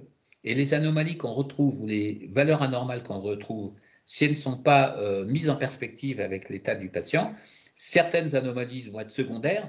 Ah, vous manquez de vitamine D, vous êtes épuisé. Non, c'est pas comme ça que ça marche. D'autres seront, euh, on va dire, euh, d'importance moyenne dans la problématique rencontrée, et d'autres sont vraiment cruciales. Et donc, si on n'a pas une compréhension de la situation, on va mettre sur le même plan toutes les anomalies qu'on observe, en disant qu'on est systémique parce qu'on regarde plein de marqueurs. Or, on n'est pas systémique en regardant plein de marqueurs, on est systémique quand on arrive à hiérarchiser des informations et à leur donner une cohérence. Tu vois la différence Et c'est pour ça que c'est pas si évident de, de, de, de, faire ce genre de travail. Ben c'est ça qui donne euh, de l'importance à ton métier, donc euh, encore heureux, j'ai envie de dire. Et euh, tu, forcément, quand tu fais du sport, même dans un état d'équilibre parfait, tu crées du stress oxydatif, tu crées de l'inflammation, et puis potentiellement, tu, je me souviens que tu avais montré dans une étude, enfin que tu avais parlé d'études euh, sur lesquelles on voyait justement une attaque un petit peu de la perméabilité intestinale, etc. Euh, lors de la pratique euh, sportive. Comment est-ce que, est-ce qu'il y, a quand même pas des, des stratégies, des nutriments euh, qui, peuvent, euh, qui peuvent prévenir, améliorer ça. Je t'ai notamment vu parler de, de la grenade là, dans le dernier euh, Sport Vie. Ouais, c'était une, commande d'éditeur. Hein. C'est Jules, il m'a dit ah, Tu pourras faire un truc sur la grenade. Alors, ça fait partie typiquement des épinutriments, hein, l'acide élagique et d'autres, les pucanalagines qu'on trouve dans la grenade. Mais pour revenir à ce que tu disais, c'est pas le sport qui contribue au stress oxydant. C'est ce que j'explique dans le bouquin c'est qu'en fait, euh, sur ce sujet-là, on se rend compte qu'il y a des sportifs qui présentent un niveau de stress oxydant important, euh, qui, alors que leur euh, niveau de pratique et leur alimentation ne les différencie pas des autres. Et en fait, le seul élément qu'on peut trouver, enfin, il y en a deux qui peuvent jouer un rôle majeur sur la majoration du stress oxydant. Le premier, c'est des perturbations immunitaires. Ça, je l'ai établi, je, je, montre dans le livre. Et puis le deuxième, malgré tout, c'est aussi une exposition répétée à l'altitude. Donc, c'est pour ça qu'il faut garder les choses avec prudence. Et l'inflammation en découle. Et, quand tu parles de perméabilité intestinale, le problème, c'est pas la perméabilité intestinale en tant que telle, puisqu'on sait que ça survient chez tout le monde à l'effort, même de manière, souvent de manière asymptomatique. C'est comment notre organisme, notre système immunitaire est amené à répondre à certains éléments qui rentrent dans ces conditions-là. C'est pour ça que le même phénomène d'hyperperméabilité chez certains bah, c'est les monsieur Jourdain de l'hyperperméabilité, ils ne savent pas qu'ils en font. Et puis, il y en a d'autres qui se plaignent de douleurs au niveau du ventre, voire qui ont des problèmes articulaires, et chez qui on trouve le phénomène d'hyperperméabilité. Donc, ce n'est pas l'hyperperméabilité le problème, c'est l'hyperperméabilité, entre guillemets, qui tourne mal. Et qui tourne mal pourquoi? Parce qu'il y a des perturbations immunitaires. Donc on en revient à la capacité ou non du système immunitaire à reconnaître les protéines du soi des protéines du non-soi. Ouais, et, à, répondre de manière euh, appropriée. C'est-à-dire qu'il y a trois phénomènes qui font ce qu'on appelle un dysfonctionnement immunitaire, c'est un terme un petit peu barbare et pompeux, c'est un, la qualité de la cible, c'est-à-dire qu'il ne faut pas qu'on réagisse contre quelque chose qui n'est pas un, authentique danger, hein, et c'est toutes les problématiques d'auto-immunité, de fertilité, d'allergie, où on réagit contre quelque chose qu'on ne doit pas éliminer. Deuxièmement, c'est l'ampleur de la réponse, trop forte ou trop faible. Si c'est trop fort, en fait, des inflammations qui persistent à distance de l'événement infectieux, hein, les gamins qui font un, rhume et qui ont après des des rhinites, des trucs qui traînent euh, traités à la cortisone.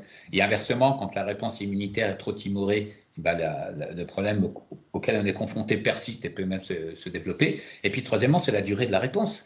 C'est-à-dire que si elle s'arrête trop tôt ou si elle dure trop longtemps, dans toutes ces situations-là, on va avoir des problématiques inflammatoires. Et euh, ces trois critères-là sont sous la dépendance de, d'un certain nombre de familles différentes de, lymphocytes. Hein, c'est ce qu'on regarde sur les bilans. Il y en a qui sont là pour s'assurer qu'on ne se trompe pas, qu'on n'attaque pas quelque chose qui est du soi. Il y en a qui permettent euh, une réponse rapide et proportionnelle. Et dès qu'il y a des anomalies qui surviennent sous l'influence de facteurs environnementaux, on n'est plus à même de pouvoir répondre comme il faut à, ces, situations-là qui deviennent euh, problématiques. Euh, on a des exemples pour illustrer ça. Je prends celui de la maladie de Lyme, mais je pourrais en prendre un autre. Typiquement, euh, on sait qu'il y a des bûcherons alsaciens qui se font euh, dans les Vosges qui se font piquer par des tiques à longueur de journée qui ne font pas la maladie de Lyme. Par contre, il y en a un jour qui va avoir un gros stress et il va décompenser la pathologie à ce moment-là parce que c'est un petit peu comme un match de rugby. Si tu joues à 13 contre 15, tu peux perdre contre, tout le monde euh, parce que tu es démuni. Donc, l'histoire immunitaire et l'histoire des perturbations en général, pour moi, c'est la recherche du point de rupture. Fait, il y a trois étapes dans la pathologie. Il y a l'adaptation, il y a la suradaptation et il y a la désadaptation. Et le point de bascule, c'est quand un élément supplémentaire qui n'est pas forcément lourd rajoute sa contribution aux, sollicitations, aux agressions, et qui font que justement on ne peut plus mettre en œuvre l'hormèse dont tu parlais tout à l'heure de manière optimale. Et donc, bien comprendre que c'est le point de bascule, c'est euh, la goutte d'eau qui fait déborder le barrage. Tu vois, c'est typiquement ça. Ouais, c'est un peu comme si on marchait toujours sur une ligne de crête, tu vois, en parfait équilibre, et puis après, il suffit d'une goutte d'eau, et puis tu tombes dans le vide, quoi. Et, euh, et, d'ailleurs, c'est pour ça que peut-être, euh, d'une certaine façon, plus tu, plus, tu vis, plus tu vis une vie intense, que ce soit sur le plan sportif, que ce soit dans, sur le plan euh, professionnel, plus, euh, entre guillemets, euh, tu dois faire attention quelque part euh, aux différentes, aux différentes pollutions que tu peux avoir, la pollution de l'air, mais aussi peut-être psychologique, sonore, etc., les pesticides, machin, enfin, tout, tout, type de pollution, et puis la qualité de ton alimentation, etc., parce que le moindre petit changement, en fait, te fait basculer de l'autre côté. Quoi. Mmh. À ton avis, quel est le, type d'agression face à laquelle on a le moins de facilité à faire fonctionner le système de l'hormèse? Bah, psychologique Absolument oui, on a tendance à ressasser, on a une tendance naturelle à ressasser euh, et à vouloir refaire le monde. Euh, c'est pour ça, c'est pour ça qu'il faut, travailler sur, euh, ces approches de compréhension des modalités de stress et de mise à distance. C'est-à-dire que ça amène à, écarter certaines collaborations ou certaines relations, ça amène à travailler sur le contexte dans lequel on évolue. Et moi, j'explique souvent aux gens qui disent j'ai fait un burn-out, je travaille trop. Et je dis il y a deux questions qui se posent. La première, c'est que ce n'est pas forcément le travail qui tue, mais c'est le stress dans lequel on le fait. Et la deuxième, est-ce qu'un jour vous avez reçu un recommandé qui vous expliquait la différence entre travailler et trop travailler? C'est-à-dire que là, on est déjà dans quelque chose qui est absurde, puisqu'on part du principe qu'on travaille trop sans avoir déjà jamais défini nulle part ce qu'était un, un, niveau de travail normal. C'est-à-dire que il y, a, quelque chose qui est très important. Il y a des gens qui, pour qui leur valeur, c'est de se réaliser dans ce qu'ils font.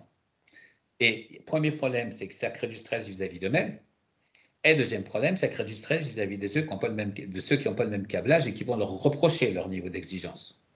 Moi, j'ai eu le cas d'un patient qui était venu me voir euh, après un burn-out.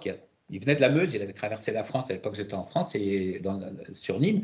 Et il me dit bah, De toute façon, j'étais pilote de ligne, je connais mon gros défaut qui m'a pourri ma vie, je suis trop exigeant. Je l'écoute, je dis Ok, vous avez tout à fait raison, vous auriez mieux fait de vous écraser avec votre avion et vos passagers. Il dit Ouais, mais là, c'est différent, c'est au travail. Je dis C'est pas différent vous êtes exigeant. Le seul problème, c'est qu'il y a des contextes où c'est accepté par la société ou d'autres où ça l'est moins accepté. Est-ce qu'on va dire à Karabatic, est-ce qu'on va dire à, Djokovic qu'il est trop exigeant? On va trouver des vertus à son exigence. Mais quand les gens sont confrontés à vous, qu'ils n'ont pas le même câblage, votre exigence devient un défaut et on vous le reproche sous forme de stress. Donc, bien comprendre que si la personne travaille beaucoup, c'est souvent qu'elle a un niveau d'exigence, qu'il peut y avoir du stress par rapport à ce qu'elle attend d'elle-même, mais souvent c'est pour se rassurer par rapport aux attaques dont elle fait l'objet. Donc, dire aux gens qui travaillent trop, il y a une partie d'eux qui entend, oui, je suis fatigué, mais une partie d'eux qui n'est pas d'accord, parce que si je ne travaille pas autant, je vais faire de la merde et ça ne va pas me convenir. Le facteur de stress, il est venu dans l'opposition qui est entre une partie de moi a envie de moins travailler et une partie de moi déteste ça. Donc, et c'est pour ça que travailler sur le stress, c'est aussi identifier ça, dire aux gens, si quelqu'un qui bosse beaucoup, faire burn-out et que tout le monde lui répète Mais tu bosses trop, tu bosses trop, tu bosses trop. Et il s'est dit Mais moi, le sens de ma vie, putain, c'est ce que je fais dans mon boulot, c'est ce qui fait que j'ai une place ici, c'est ce qui m'aide à gérer mon angoisse de mort. Je suis utile. Ne venez pas me faire chier à me dire que j'en fais trop. C'est juste qu'à un moment donné, je veux le faire dans la paix. Et donc, en fait, euh, cette dualité, parce que ça, m'intéresse particulièrement, je l'ai ressenti aussi euh, à certains égards, euh, notamment par rapport au fait que j'ai une tendance probablement hyperactive et que j'aime faire beaucoup de choses. elle vient en fait de ta nature profonde qui se retrouve confrontée aux attentes de la société qui peuvent être différentes. Absolument, ça, ça, vient, je, pousse un peu plus loin, parce que comprendre le sens des choses, c'est ce qui permet de donner des solutions. En fait, ce qui détermine l'activité des hommes et des femmes, c'est la gestion de l'angoisse de mort. Et il y a à peu près 80-90% des gens, plus ils font comme les autres, plus ils sont rassurés. Quelque part, si on les fait sortir des sentiers battus, ils sont en souffrance, ils meurent. Et c'est le biais social, ça. Ouais, et il y a 10% des gens, qu'on va appeler monsieur et mademoiselle et pourquoi, qui ont un cerveau en arborescence et tout, et qui, eux, pour se réaliser, ont absolument besoin d'avoir un projet qui donne du sens à leur vie. Et si on les en empêche, c'est pas seulement qu'on les embête, c'est qu'on les, on, les fait mourir au sens symbolique. Donc, une fois qu'on a compris qu'on a éventuellement ce mode de fonctionnement, le travail majeur il consiste à identifier les manifestations de stress qu'on va repérer chez les autres, de façon à ne pas se laisser contaminer par les autres. Parce que soi-même, on ne peut pas se changer, les autres, on ne peut pas les changer. Mais ce qui est important, c'est pas de laisser contaminer par le stress, c'est donner du crédit à des propos qui sont simplement là pour rassurer les autres par rapport au fait que la différence qu'on a, finalement, euh, elle est acceptable ou pas. Ok, donc là, il y a plusieurs choses qui se jouent. Il y a déjà l'acceptation de qui on est, euh, par exemple, tu vois, tu as la, logique, par exemple, des intelligences multiples, où euh, tu prends conscience que tu as différents types d'intelligence, qu'elles ont toutes besoin d'être nourries, et que ça peut expliquer bah, le fait que tu aies besoin euh, de, faire plusieurs choses différentes et variées pour chacune les nourrir suffisamment et pas générer de, frustration interne.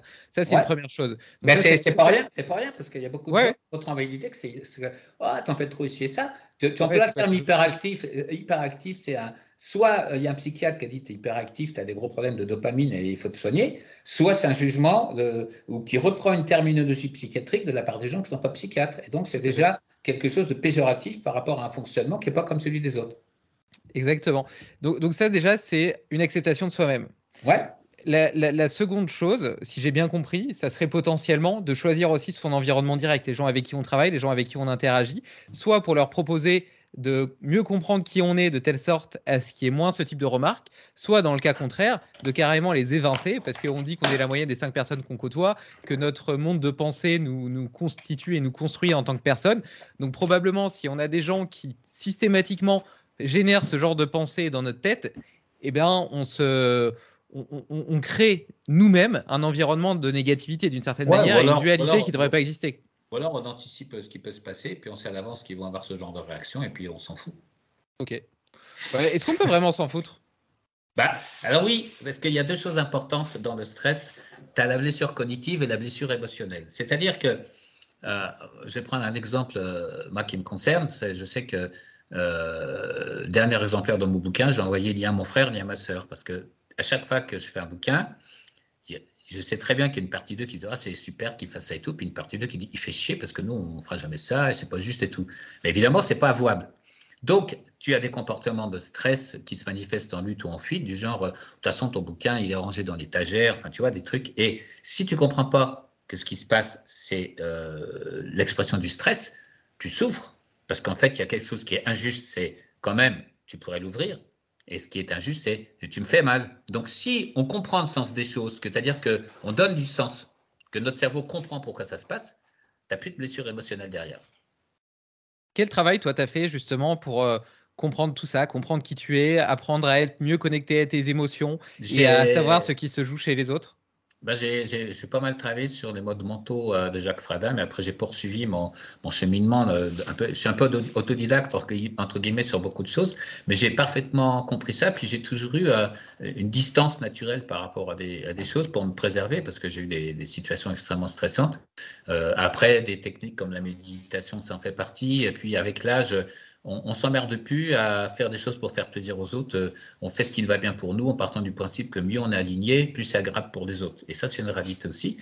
Euh, moi, j'ai plus de bagnole, j'ai plus de télé, euh, j'ai plus, j'écoute plus la radio, ce qui fait que si demain il y a la décroissance, euh, je continuerai d'aller me promener dans la neige en sortant de chez moi, ça me pose pas de problème.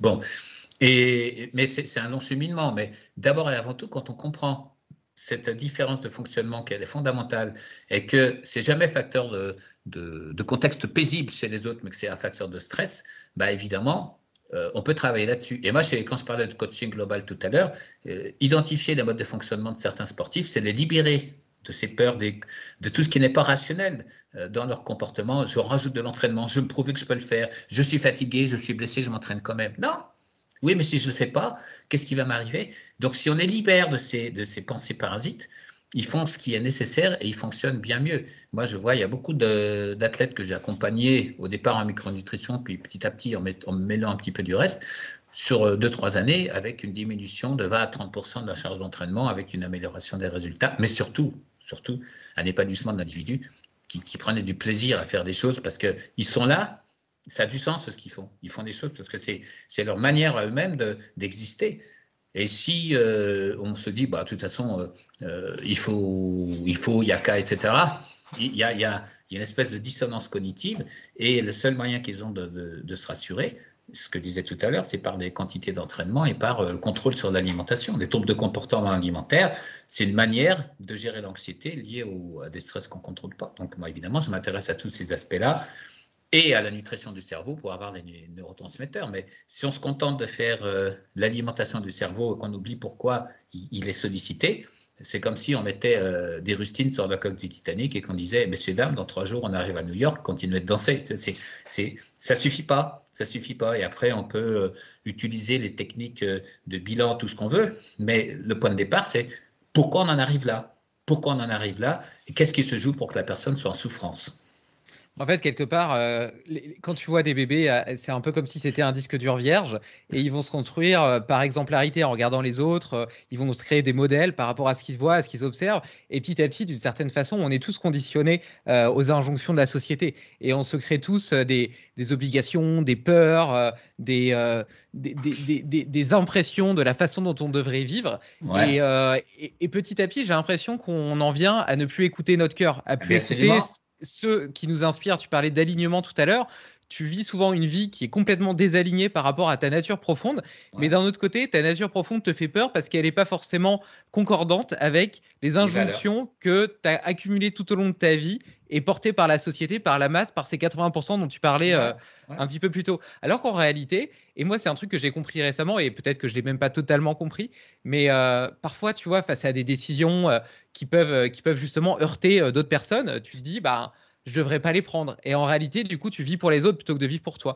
Alors que en se posant une simple question, tu peux être quasiment sûr de prendre toujours les bonnes décisions. Je pense c'est est-ce que je suis mon cœur? Est-ce que je suis aligné avec mon cœur, avec ce que je ressens? Est-ce que c'est quelque chose que je regretterais euh, sur mon lit de mort? Euh, Et ça, euh, en fait, je pense que voilà, si tu suis ton cœur, tu peux jamais te tromper. Ouais. Bah, c'est quelque chose qu'on n'a plus l'habitude de faire. Les injonctions, c'est typiquement la modalité de communication du, du système limbique donc euh, dans le cadre du stress. Hein, quand, je parlais de l'absurde du stress, pour votre santé, évitez de manger trop gras, trop sucré, trop salé. Papa, c'est quoi trop? Ah, toi, ta gueule. Évitez de grignoter la journée. Ah, je m'en fous, je grignote la nuit. Si tu, tu peux toutes les prendre. C'est des injonctions euh, sur l'autoroute, euh, respecter les distances sociales à cause du Covid. Bah, de toute façon, il faut que tu au moins 20 euh, mètres par rapport au véhicule qui est devant toi. Si tu lui rentres dans le cul, tu ne vas pas forcément être contaminé par le Covid. Si tu veux, si tu réfléchis deux minutes au sens des injonctions, c'est que de l'absurde.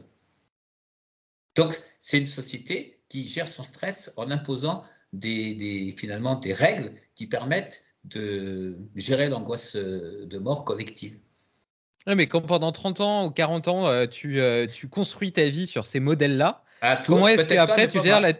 Oui, ben, peut-être pas, toi, peut pas toi aujourd'hui, mais quand tu es enfant, forcément, tu vois, par l'école, par euh, l'université pour ceux qui y vont, etc., tu, tu, tu, crées forcément une forme, une forme de carcan, de conditionnement. Comment est-ce qu'après, tu es capable de, de gérer cette dualité entre la personne que tu étais et qui en fait était juste une succession de masques imposés par la société et ta nature profonde qui commence à émerger et qui a envie de vivre par elle-même, mais qui s'oppose peut-être à certains de ses préceptes Alors, la question, c'est qu'il y a des règles qui sont euh, euh, évidentes pour le bien vivre ensemble et qui elles se perdent euh, au milieu de celles qui peuvent être pas forcément pertinentes.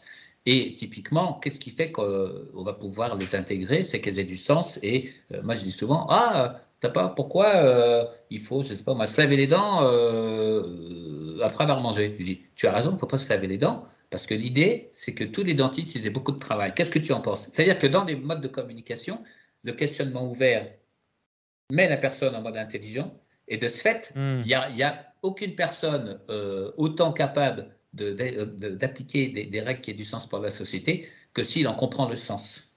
Donc, euh, avant de mettre des injonctions, ce qui serait bien, c'est de dire, à votre avis, euh, dans une période où il y a beaucoup de microbes qui circulent, qu'est-ce qui pourrait être intéressant de faire euh, dans l'intérêt de tout le monde?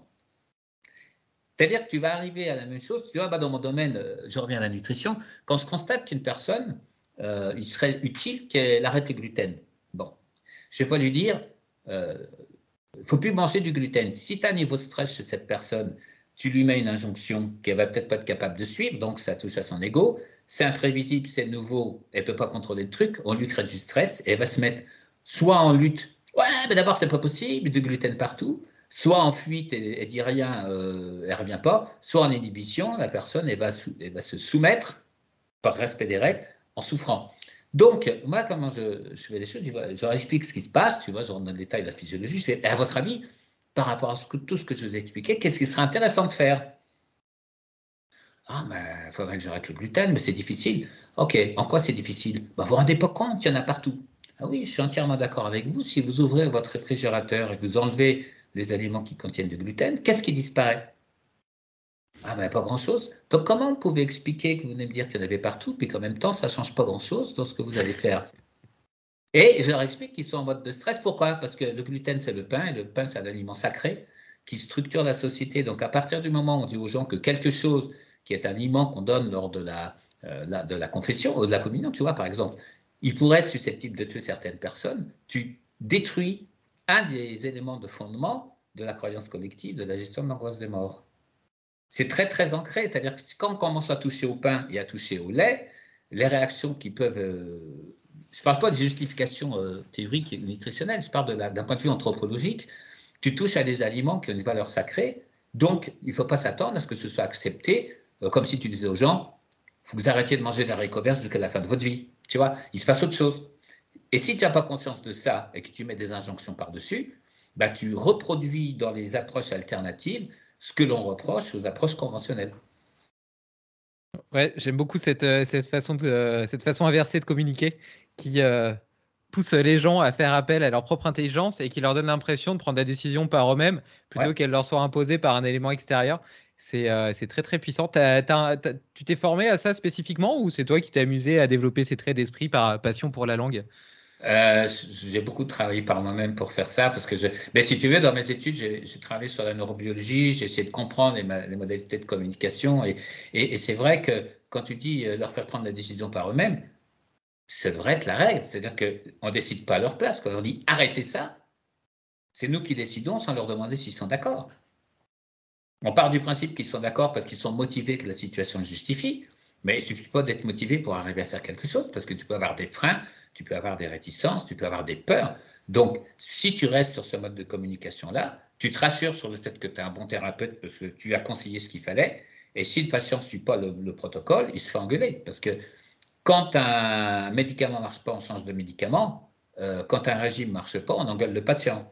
Donc, euh, ce qui veut bien dire qu'on touche à la toute-puissance du thérapeute si le, le, patient ne met pas en application des principes ou des recommandations qui sont théoriquement justifiées, mais qui ne sont simplement pas formulées dans la bonne langue pour que ça puisse être entendu. Bah, tu vois, par exemple, sur les régimes d'éviction, j'ai très très peu de patients qui ne les mettent pas en place que je leur conseille. Par contre, je mets un temps euh, conséquent, je, mets, je prends beaucoup de précautions sur la manière de les faire amener à le formuler s'il y en a besoin. Ouais, Ouais, je comprends tout à fait. Et je, reviens un petit peu en arrière pour, euh, pour un sportif qui n'est pas un sportif de haut niveau. Euh, comment est-ce qu'il peut euh, s'auto-réguler de façon intelligente, seul? Alors, s'auto-réguler par rapport à quoi? Par rapport à sa charge, à son volume d'entraînement, justement, pour, pour, pour, quantifier ce stress qui est plus difficile à appréhender a priori? Alors, moi, ce que je conseille déjà, c'est. bon, déjà, on essaie de voir son niveau de stress tout seul, c'est pas forcément évident, mais moi, je vois euh, quelques athlètes qui fonctionnent en, travaillant à côté. C'est un, quels sont les jours où je peux m'entraîner? Euh, Il y a des jours où je ne peux pas m'entraîner, je vais pas aller prendre la frontale à 5 heures du matin. Hein. Ou alors je le fais exprès parce que je me mets dans une condition de sollicitation une fois en passant.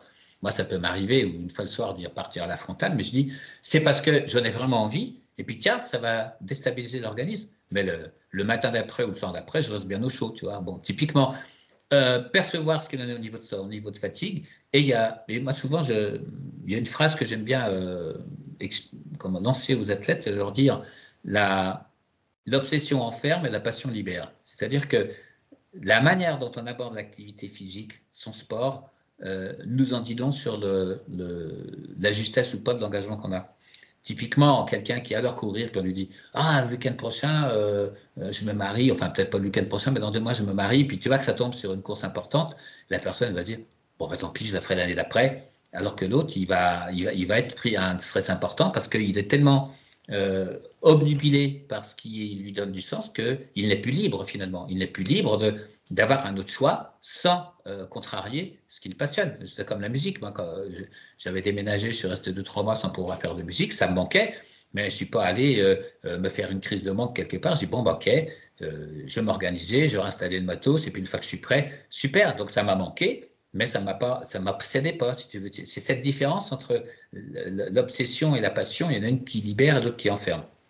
Et c'est à ça que l'athlète, si si c'est euh, s'analyser, s'observer avec euh, honnêteté et recul, c'est à ça qu'il doit, doit, pouvoir faire la différence. S'il a cette capacité de se dire, bah, je peux m'arrêter à un moment donné parce que euh, j'ai des contraintes dans mon boulot, j'ai des contraintes voilà, qui me posent problème, tu vois. Et, c'est vraiment comme ça qu'il faut se positionner, tu vois, sur cette prise de recul qui me paraît vraiment judicieuse. Après, indépendamment de la passion, je pense qu'il y a aussi plusieurs types de, profils euh, psychologiques, notamment les profils un peu euh, sérotoninergiques euh, qui vont être très exigeants avec eux-mêmes. c'est remettre en cause leur système de croyances personnelles que de contrarier et de contrevenir à quelque chose qu'ils ont décidé de faire initialement. Alors, les profils, moi, j'aime pas cette idée parce que ça sous-entendrait qu'il y ait une prédisposition à être comme ça. Quand on connaît toutes les situations qui contrarient la synthèse de la sérotonine, état inflammatoire, insuffisance hépatique, problème de dysbiose, euh, pour moi, souvent, les, les manifestations de, manque de sérotonine, ce n'est pas l'expression d'un trait de caractère inné acquis à la naissance, c'est la manifestation au niveau émotionnel et cognitif des déficits et des situations de perturbation qui sont derrière. Ce que j'explique dans, dans, le bouquin sur le cerveau, hein, quand on sait, par exemple, je prenais les exemples de Zinedine Zidane et de Marie-José Pérec, hein, qui, pour l'un marque deux buts de la tête et huit ans après euh, assomme un Italien d'un coup de boule, et une autre qui a été championne olympique et qui fuit dans l'avion la veille de la finale. Donc, euh, la, vulnérabilité au stress, c'est vraiment lié à la sérotonine. Donc, si on avait vu euh, leur, la première partie de leur carrière, on aurait dit ils ont une sérotonine qui marche super bien, c'est des profils dopaminergiques. Et puis si on ne les connaissait pas, qu'on regardait juste la chute de leur carrière, on aurait dit l'inverse. Oui, c'est toujours contextuel. C'est uniquement contextuel. Hmm. Les histoires de phénotypes, c'est une construction euh, euh, un peu fumeuse, quoi, parce que c'est comme ce qui est génétique, c'est héréditaire, c'est des phénotypes, c'est des tartes, ce que j'appelle des tartes à la crème. C'est-à-dire qu'on met tout là-dedans, Hein, c'est comme la préménopause, avant la pré-pré-ménopause et la pré-pré-pré-ménopause. Il y a des, il y a des, euh, euh, des mots tout faits comme ça qui rassurent, puisque la situation qu'on ne comprenait pas, on lui donne une explication qui passe par une terminologie qui lui est propre. Et du coup, on a pu se poser la question de pourquoi je ne comprends pas, si ça échappe à mon contrôle. On retombe toujours dans le même truc. C'est-à-dire que ces, modes de raisonnement de profil, de, de, oui, de profil, de, euh, de préménopause, de euh, tout, ce qui rattache à une espèce de euh, caractéristique qui serait universelle, c'est absurde. Oui, ben on en revient un petit peu à ce que tu disais tout à l'heure, à, ce besoin euh, d'ordre, d'étiquetage qui nous rassure face à notre finitude et au fait qu'on ait du mal à accepter le fait qu'on va tous mourir un jour au final. Et d'ailleurs, peut-être que le, fait justement qu'on qu'on ait entre guillemets peut-être perdu tous ces rites et toutes ces croyances liées à la mort, Mmh. Euh, nous rend aussi beaucoup plus démunis. Tu vois, le, fait d'avoir scientifisé euh, la, médecine et la mort, quelque mmh. part, euh, nous a peut-être fait perdre une espèce d'illusion qui, qui, aurait pu nous, nous, porter et nous, nous rendre plus sereins vis-à-vis de ça. Ouais, sachant que pas mal de grands médecins de grands scientifiques ont gardé une certaine distance par rapport à ça. Hein. C'est ce que disait un des biologistes sur l'embryogenèse. Il disait on a commencé à comprendre euh, la partition, de la déchiffrer, mais on ne sait toujours pas qu'est-ce qu'il a écrite. Hein. Et c'est une manière de, poser des choses euh, sans être mystique, mais je pense qu'on manque effectivement de, dimension un peu spirituelle et qu'il y a des, autres manières d'aborder les choses. Et la vraie question, c'est de se dire, euh, quand on est mort, qu'est-ce qu'on est après? Est-ce qu'on existe toujours à travers les autres? Est-ce que c'est important de le savoir hein, Parce que c'était un accident de la route, tu meurs sur dans les trois secondes, tu ne sais même pas que tu es mort et tu t'en souviendras plus. Donc ce que je veux dire, c'est euh, aussi une question d'équilibre de neurotransmetteurs euh, qui fait qu'on on aborde, on appréhende plus ou moins bien ce truc-là.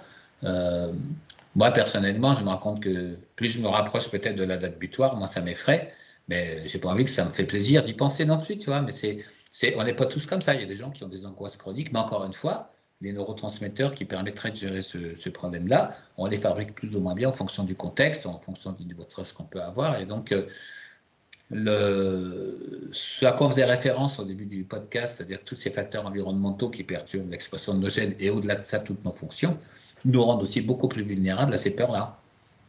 Ouais, on a, on a beaucoup parlé du coup de, de, de, l'importance de manager son stress, notamment pour se prémunir de certaines maladies de notre siècle, comme euh, le syndrome métabolique, les maladies mmh. cardiovasculaires, diabète, cancer, etc.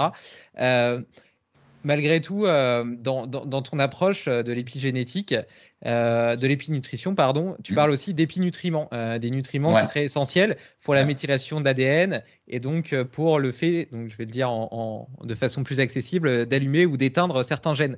est-ce que tu peux dire un petit peu lesquels sont importants et quels aliments est-ce qu'il faudrait promouvoir pour bah, s'en assurer il y en a un grand nombre. Il y a déjà toutes les molécules, euh, tous les aliments qui contiennent des molécules de la famille des, polyphénols. C'est une grande famille chimique complexe de molécules solubles dans les graisses et solubles dans l'alcool, hein, qu'on les met où on veut.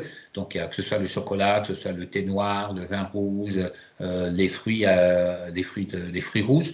il y a évidemment la curcumine qu'on trouve dans le curcuma, la quercétine qu'on trouve dans l'ail, l'oignon et, la pomme. Il y a le, le resveratrol qu'on trouve principalement dans, le raisin. Il y a les dérivés qu'on trouve dans le jus de grenade, l'acide élagique ou autre. Il y a le glucose. Euh, l'insuffisance du glucose dans la cellule euh, permet l'expression de gènes qui participent à l'état inflammatoire. Donc, c'est un truc que j'évoque aussi dans le livre. Et donc, euh, le zinc peut aussi faire ça. Qu'il y a beaucoup de nutriments qui participent au, contrôle des gènes. Ça, c'est la première chose. Et puis, l'épinutrition englobe aussi les nutriments qui permettent de, d'assurer une bonne hormèse, donc une bonne adaptation et même amélioration de notre, nos aptitudes face au stress psychologique, face aux problèmes immunitaires, face à la pollution. C'est-à-dire que des nutriments comme l'acide rosmarinique qu'on trouve dans le romarin, qui permet d'améliorer les capacités de notre foie à nous débarrasser des toxiques, ben indirectement, s'il réduit l'impact de ces toxiques, il nous protège d'influences néfastes sur notre épigénèse, donc c'est aussi des épinutriments d'une certaine manière. Ok, donc du coup, le, le, soir, tu te fais des petites euh, infusions romarin? Non, je bois un coup de rouge. Est-ce que tu pourrais me, partager un petit peu les, petits, euh, les petits hacks que tu utilises au quotidien pour exprimer pleinement ta vitalité et repousser cette date, cette date butoir? Bah, Des petites habitudes que tu as que, qui sont le fruit euh, de tes réflexions, de tes expérimentations et qui te permettent d'être plus en forme? tu as parlé un peu de méditation, euh, tu parles de vin rouge. Je médite tous les matins et parfois le soir aussi. Euh, des petits déjeuners qui sont euh, relativement riches en protéines, mais pas que. Hein. Il, y a, des œufs, des céréales, des fruits. Je mange beaucoup bio. Euh, je, évidemment, je bois un verre de vin rouge. Euh, bon, ça dépend en moyenne, c'est-à-dire qu'il y a des jours où j'en prends pas, donc il y a des jours où je rattrape. je consomme régulièrement du chocolat. J'essaie d'avoir un repas où il y a plutôt des combinaisons de protéines végétales. Euh, j'ai une activité physique régulière. Je, compte tenu de l'âge, maintenant j'alterne travail cardio, euh, tout ce qui est pilates, tout ce qui est travail de force. Je varie les activités. Euh, je m'accorde des espaces de respiration où, où je fais rien, même si ma tête travaille. je vis sans télé, sans radio, j'écoute de la musique et j'essaie de, de, je me débarrasser de Facebook et de, et de WhatsApp rapidement, c'est-à-dire que j'essaie finalement de me dire si j'ai ça, qu'est-ce que ça m'apporte? Et si je l'ai plus, qu'est-ce que ça m'amène? Et eh bien, les deux ou trois fois où j'ai perdu le téléphone, où j'avais plus tout ça, je me dis, ah, je retrouve la liberté que j'avais quand j'avais 20 ans. Et on se dit, en fait, qu'est-ce qu'on apprend de fondamental à travers ces médias-là, sinon qu'on est une espèce aussi de euh, compulsion angoissée à, être dans le monde des autres pour euh, gérer l'angoisse de mort collective? Et franchement, maintenant, euh, plus ça va, moi, ça me, moi, ça me passionne. Alors, c'est pas des positions dogmatiques ou des positions postures, c'est que bah voilà, moi je sens que euh, j'ai passé 60 ans, je dors 9 euh, heures par nuit, j'ai pas pris de médicaments de toute ma vie. Euh, mon médecin traitant, il sait même pas quoi je ressemble. D'ailleurs, maintenant, je suis parti, je l'avertis, et il me dit, bah, je sais pas qui vous êtes, tu vois.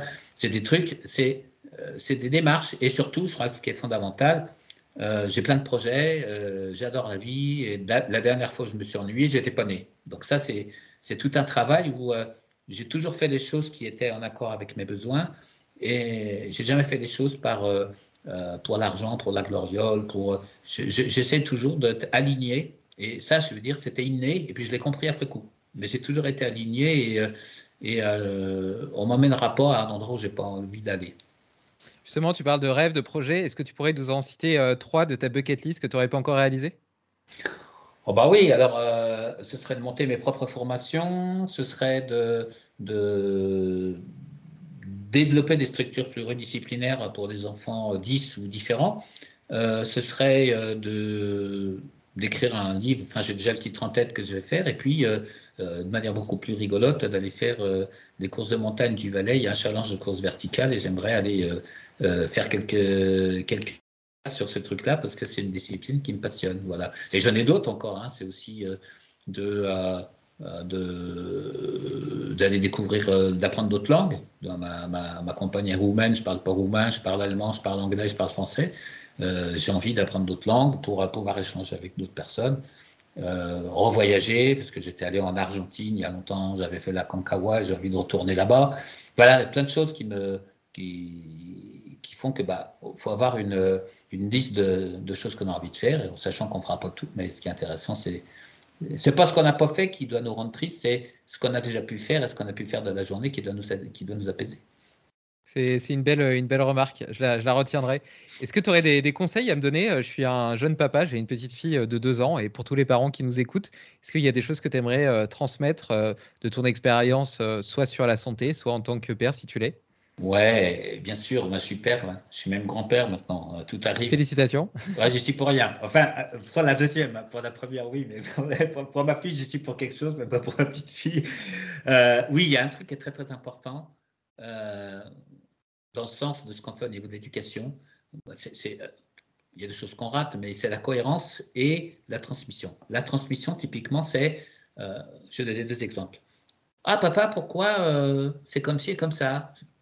Ah, bah tu sais quoi, je te repose la question, réfléchis, puis on en rediscute dans deux jours, tu me diras ce que tu as trouvé. Ça, c'est fondamental. Et la deuxième, c'est Ouais, papa, t'as dit qu'il fallait pas dire de gros mots, et puis hier, euh, euh, voilà, euh, tu t'es énervé, tu m'as dit merde. Je dis Oui, effectivement, il ne faut pas dire de gros mots, je l'ai dit. Bah, à ton avis, pourquoi j'ai dit un gros mot? Je t'avais un peu agacé. Attends, j'ai pas bien compris. Je t'avais beaucoup agacé. Ah, tu m'avais beaucoup agacé. Donc, est-ce que tu peux comprendre, si tu m'as beaucoup agacé, que ça m'a énervé, que même si on n'a pas le droit de dire de gros mots, il peut m'arriver de dire des gros mots? Ah oui, hein alors qu'est-ce qu'il faudrait faire pour plus que j'en dise, pour plus que tu entendes des gros mots? Ah, bah peut-être qu'il faudrait que je t'agace moi. Alors, qu'est-ce qui fait que tu m'as agacé? Et tu vois, c'est ça. C'est-à-dire ne pas être dans l'obsession de la perfection, mais la cohérence. Et cohérence, c'est qu'elle peut dire Oh, mais tu me fais chier ah, papa, t'as dit un gros mot. Ah oui, on va en discuter. C'est pourquoi je t'ai dit ça. Mais je suis très content de l'avoir dit en plus. tu vois, c'est la clé. Ces deux trucs-là, c'est ce qui est le plus important, c'est ce qui va structurer au maximum les gamins c'est magnifique. Et on en revient à cette euh, communication inversée. Je la découvre avec toi. Je la trouve vraiment géniale et hyper puissante. Et par ailleurs, sur, euh, sur cette question de pourquoi c'est comme ça, euh, c'est une question. Le pourquoi, on se le pose beaucoup quand on est enfant et je pense mmh. qu'on se le pose plus assez quand on est adulte. Et on, ne remet plus en cause la façon dont on vit, ce qu'on fait, nos habitudes, ce qu'on nous a inculqué. Tu vois, tu parlais tout à l'heure de se brosser les dents. Bah, pourquoi est-ce que tu mets du dentifrice sur ta brosse à dents? Est-ce que c'est normal en tant qu'animal humain d'avoir besoin de savon? Peut-être que la réponse est oui. Hein, mais pareil, est-ce que c'est normal d'acheter de la, du muscle cellophané dans des, dans des grandes surfaces? Je prends souvent cet exemple-là. Et, et, et, je suis pas en train de dire que la réponse est forcément non, mais remettre un petit peu de questionnement dans nos habitudes euh, mmh. qui, sont, qui, sont, euh, qui sont acquises, mais qui n'ont mmh. jamais fait l'objet d'un choix euh, réel et personnel. Réfléchir. je pense que ça peut, ouais, réfléchir tout simplement. C'est vrai, ça peut se résumer comme ça. Euh, c'est vachement, vachement important, vachement intéressant. Et justement, tu vois, si tu n'as plus de télé chez toi et que tu es un petit peu moins sur les réseaux sociaux, bah, tu as potentiellement un peu plus de temps pour te poser la question de ce qui t'apporte vraiment de la valeur, ce qui te permet d'avancer dans ton épanouissement personnel, dans ton bonheur, dans ton interaction avec les autres, dans ce que tu apportes à la société, au monde. Et euh, tu vois, moi aussi, je suis très peu réseaux sociaux. Euh, j'ai pas de télé non plus chez moi. Par contre, j'ai un un, rideau blanc que je peux descendre et un rétroprojecteur. Et euh, quand on regarde un film avec ma femme, c'est un vrai moment de partage qu'on a choisi ensemble parce qu'on avait envie de le voir et qu'il allait nous apporter quelque chose. Et euh, on va pas regarder un truc en se disant ah bah tiens c'est juste sympa, ça nous divertit. Euh. Il y a des choses qu'on regarde parce que ça nous divertit, mais parce que ça nous apporte quelque chose, ça nous plaît. C'est. Mais on peut aussi avoir besoin de se divertir. Hein. Moi je peux regarder, je peux regarder un de Funès, mais très con, parce qu'à ce moment-là, c'est un truc qu'on partage, tu vois, parce que ma, j'ai ma compagne qui est bon, qui arrive de Roumanie, on a 20 ans d'écart. Et, ils ont découvert euh, ce que j'ai, ce que je voyais quand j'étais ado ou gamin, ils l'ont découvert en décalé, mais ils adorent. Et des fois, on se dit, ouais, bah, mais aucun, voilà, on regarde des trucs, aucun, aucun complexe, aucun, aucun scrupule, mais on sait ce qu'on va chercher. C'est-à-dire que euh, il y a deux manières de, parler à notre intelligence, euh, soit, j'allais dire, subjuguer ou interpeller, soit amuser. Parce que quand on amuse, on fait toujours appel au, au préfrontal. Et ça, c'est un élément qui est important. Et euh, tu me disais tout à l'heure, parmi les recettes, il y en a une que j'ai oubliée qui est fondamentale, c'est je tiens par la main le petit enfant que j'étais. Il faut jamais le lâcher, lui. Parce que si on l'oublie, il nous le reprochera toujours. C'est très beau. C'est très beau. Moi, pendant longtemps, euh, justement, je l'ai complètement oublié. Et euh, quelques expériences peut-être un petit peu plus spirituelles que j'ai eu l'occasion de faire euh, depuis que j'ai lancé ce podcast, comme par exemple le yoga tout en Italie ou l'ayahuasca en Suisse, m'ont permis de me reconnecter à lui et, et de comprendre qu'en réalité, tu vois, ce petit enfant fragile que j'avais voulu cacher et protéger derrière une armure en fer blanc était, était l'une des choses les plus belles et des plus précieuses que j'avais au fond de moi, mmh. même si il me faisait peur de par des traumatismes que j'ai pu vivre quand j'étais plus jeune ou ce genre de choses, tu vois. Et, euh, donc euh, le laisser s'exprimer et vivre. Et on en revient un petit peu à cette reconnexion au cœur et au fait que quand tu écoutes ton cœur, tu te trompes jamais. Euh, mais ouais, c'est très beau, c'est très beau. Et, sur, et sur l'importance de rire aussi, évidemment. nous, avec, avec ma femme, deux fois par mois, on se, on se fait une soirée avec, avec un film drôle et, et voilà, juste pour rigoler un bon coup. Et c'est sacré, tu vois, dans notre mmh. couple. C'est un rituel qui, qui est tellement important. et pourtant tellement simple. Ouais, puis, puis ça peut être au quotidien. Moi, des fois, mon fils qui a 18 ans, il me dit Tu me fais honte. parce que un, truc que j'adore faire, tu vois, c'est arrivé dernièrement. J'imite très bien le chien. Donc, puis il y avait une amie qui passait en tenant son chien au bout d'une laisse, mais le chien était derrière elle. Donc, au moment où je dépasse la dame et j'arrive à hauteur du chien, j'avoue et puis je fais Ah là là là, quel connard ce chien Et le chien se fait engueuler par la maîtresse. mais, on rigole. Et mon fils, il fait Ah, mais t'es con, papa, pour et tout. Je fais Ah non, mais qu'est-ce que ça m'amuse? Il me fait Mais c'est pas possible. Et tu vois, il a, il a Bon, voilà, c'est des trucs comme ça. Ou alors. Euh, euh, quand je partais courir en groupe, euh, je me mettais toujours en, queue de peloton quand je voyais qu'il y avait un panneau à hauteur de tête qui était sur le côté de, la route. Et quand je passais à hauteur, je tapais d'un grand coup de la main contre le panneau, puis je faisais ah, comme ça me dans la tête. Donc tout nous disait, ah là, qu'est-ce qui s'est passé? Qu'est-ce qui s'est passé Puis je repartais, je fais, non, non, ça va, tout va bien, j'ai récupéré. voilà, genre de conneries, mais ça m'amuse. Mais ce qu'il y a, c'est que euh, je faisais ça à 15 ans, je faisais ça à 18 ans, mais je, je passais 60 balais, je continue de faire des conneries comme ça, et il y a des gens qui ne comprennent pas. Sauf que moi, au moment où je le fais, je peux pas faire autrement. c'est juste que c'est comme ça, quoi. Ouais, quand on vieillit, on devient de plus en plus sérieux, alors qu'en réalité, euh, il n'y a rien de plus beau que l'exubérance humaine. Euh, tu vois, c'est ce, petit, ce petit excès euh, de folie, ce petit supplément d'âme qui permet de transformer le classique et la platitude en des, des, des, ondes virevoltantes et magnifiques. Tu vois, dans tout ce qu'on fait, on a tendance à manquer, à, à inhiber notre, les couleurs, les couleurs avec lesquelles on vit, les couleurs euh, qu'on met dans nos voix, dans les superlatifs qu'on utilise, etc. On essaie de tout normaliser vers une voie du milieu justement pour pas faire trop de vagues, pour pas trop se faire remarquer, alors que c'est cette exubérance qui nous caractérise, qui, rend, qui te rend heureux toi-même et qui rend heureux aussi les gens autour de toi, tu vois. Sinon, c'est chiant à mourir. Bah, tu vois, le dernier exemple, il y a quoi, il y a trois semaines de ça? Non, c'est un peu plus longtemps. J'étais encore en France. Euh, appel téléphonique. Oui, bonjour, euh, madame, je ne sais plus comment. Euh, voilà, je vous appelle pour le magazine Notre Temps. Nous avons vu que vous avez l'âge pour être abonné à cette revue. Est-ce que vous intéresse? Et moi, j'ai fait, vous savez, je ne sais pas si j'aurai le temps de le lire. je suis abonné à Hard Rock Magazine. Il y a beaucoup de lectures dedans. et là, elle dit, à vous, à vous, à vous, mais ça ne vous intéresse pas? Je fais, je sais pas. Écoutez, moi, vous savez, les croisières, c'est pas mon truc. bon, ben voilà, mais elle était l'avoir désarçonné, j'avais complètement euh, prise par surprise. Elle était, euh, c'était, c'était trop drôle, quoi, parce que c'est, il y a des clichés comme ça, tu vois, qui, qui, qui, participent encore à la bonne organisation sociale de la gestion de l'angoisse de mort, tu vois.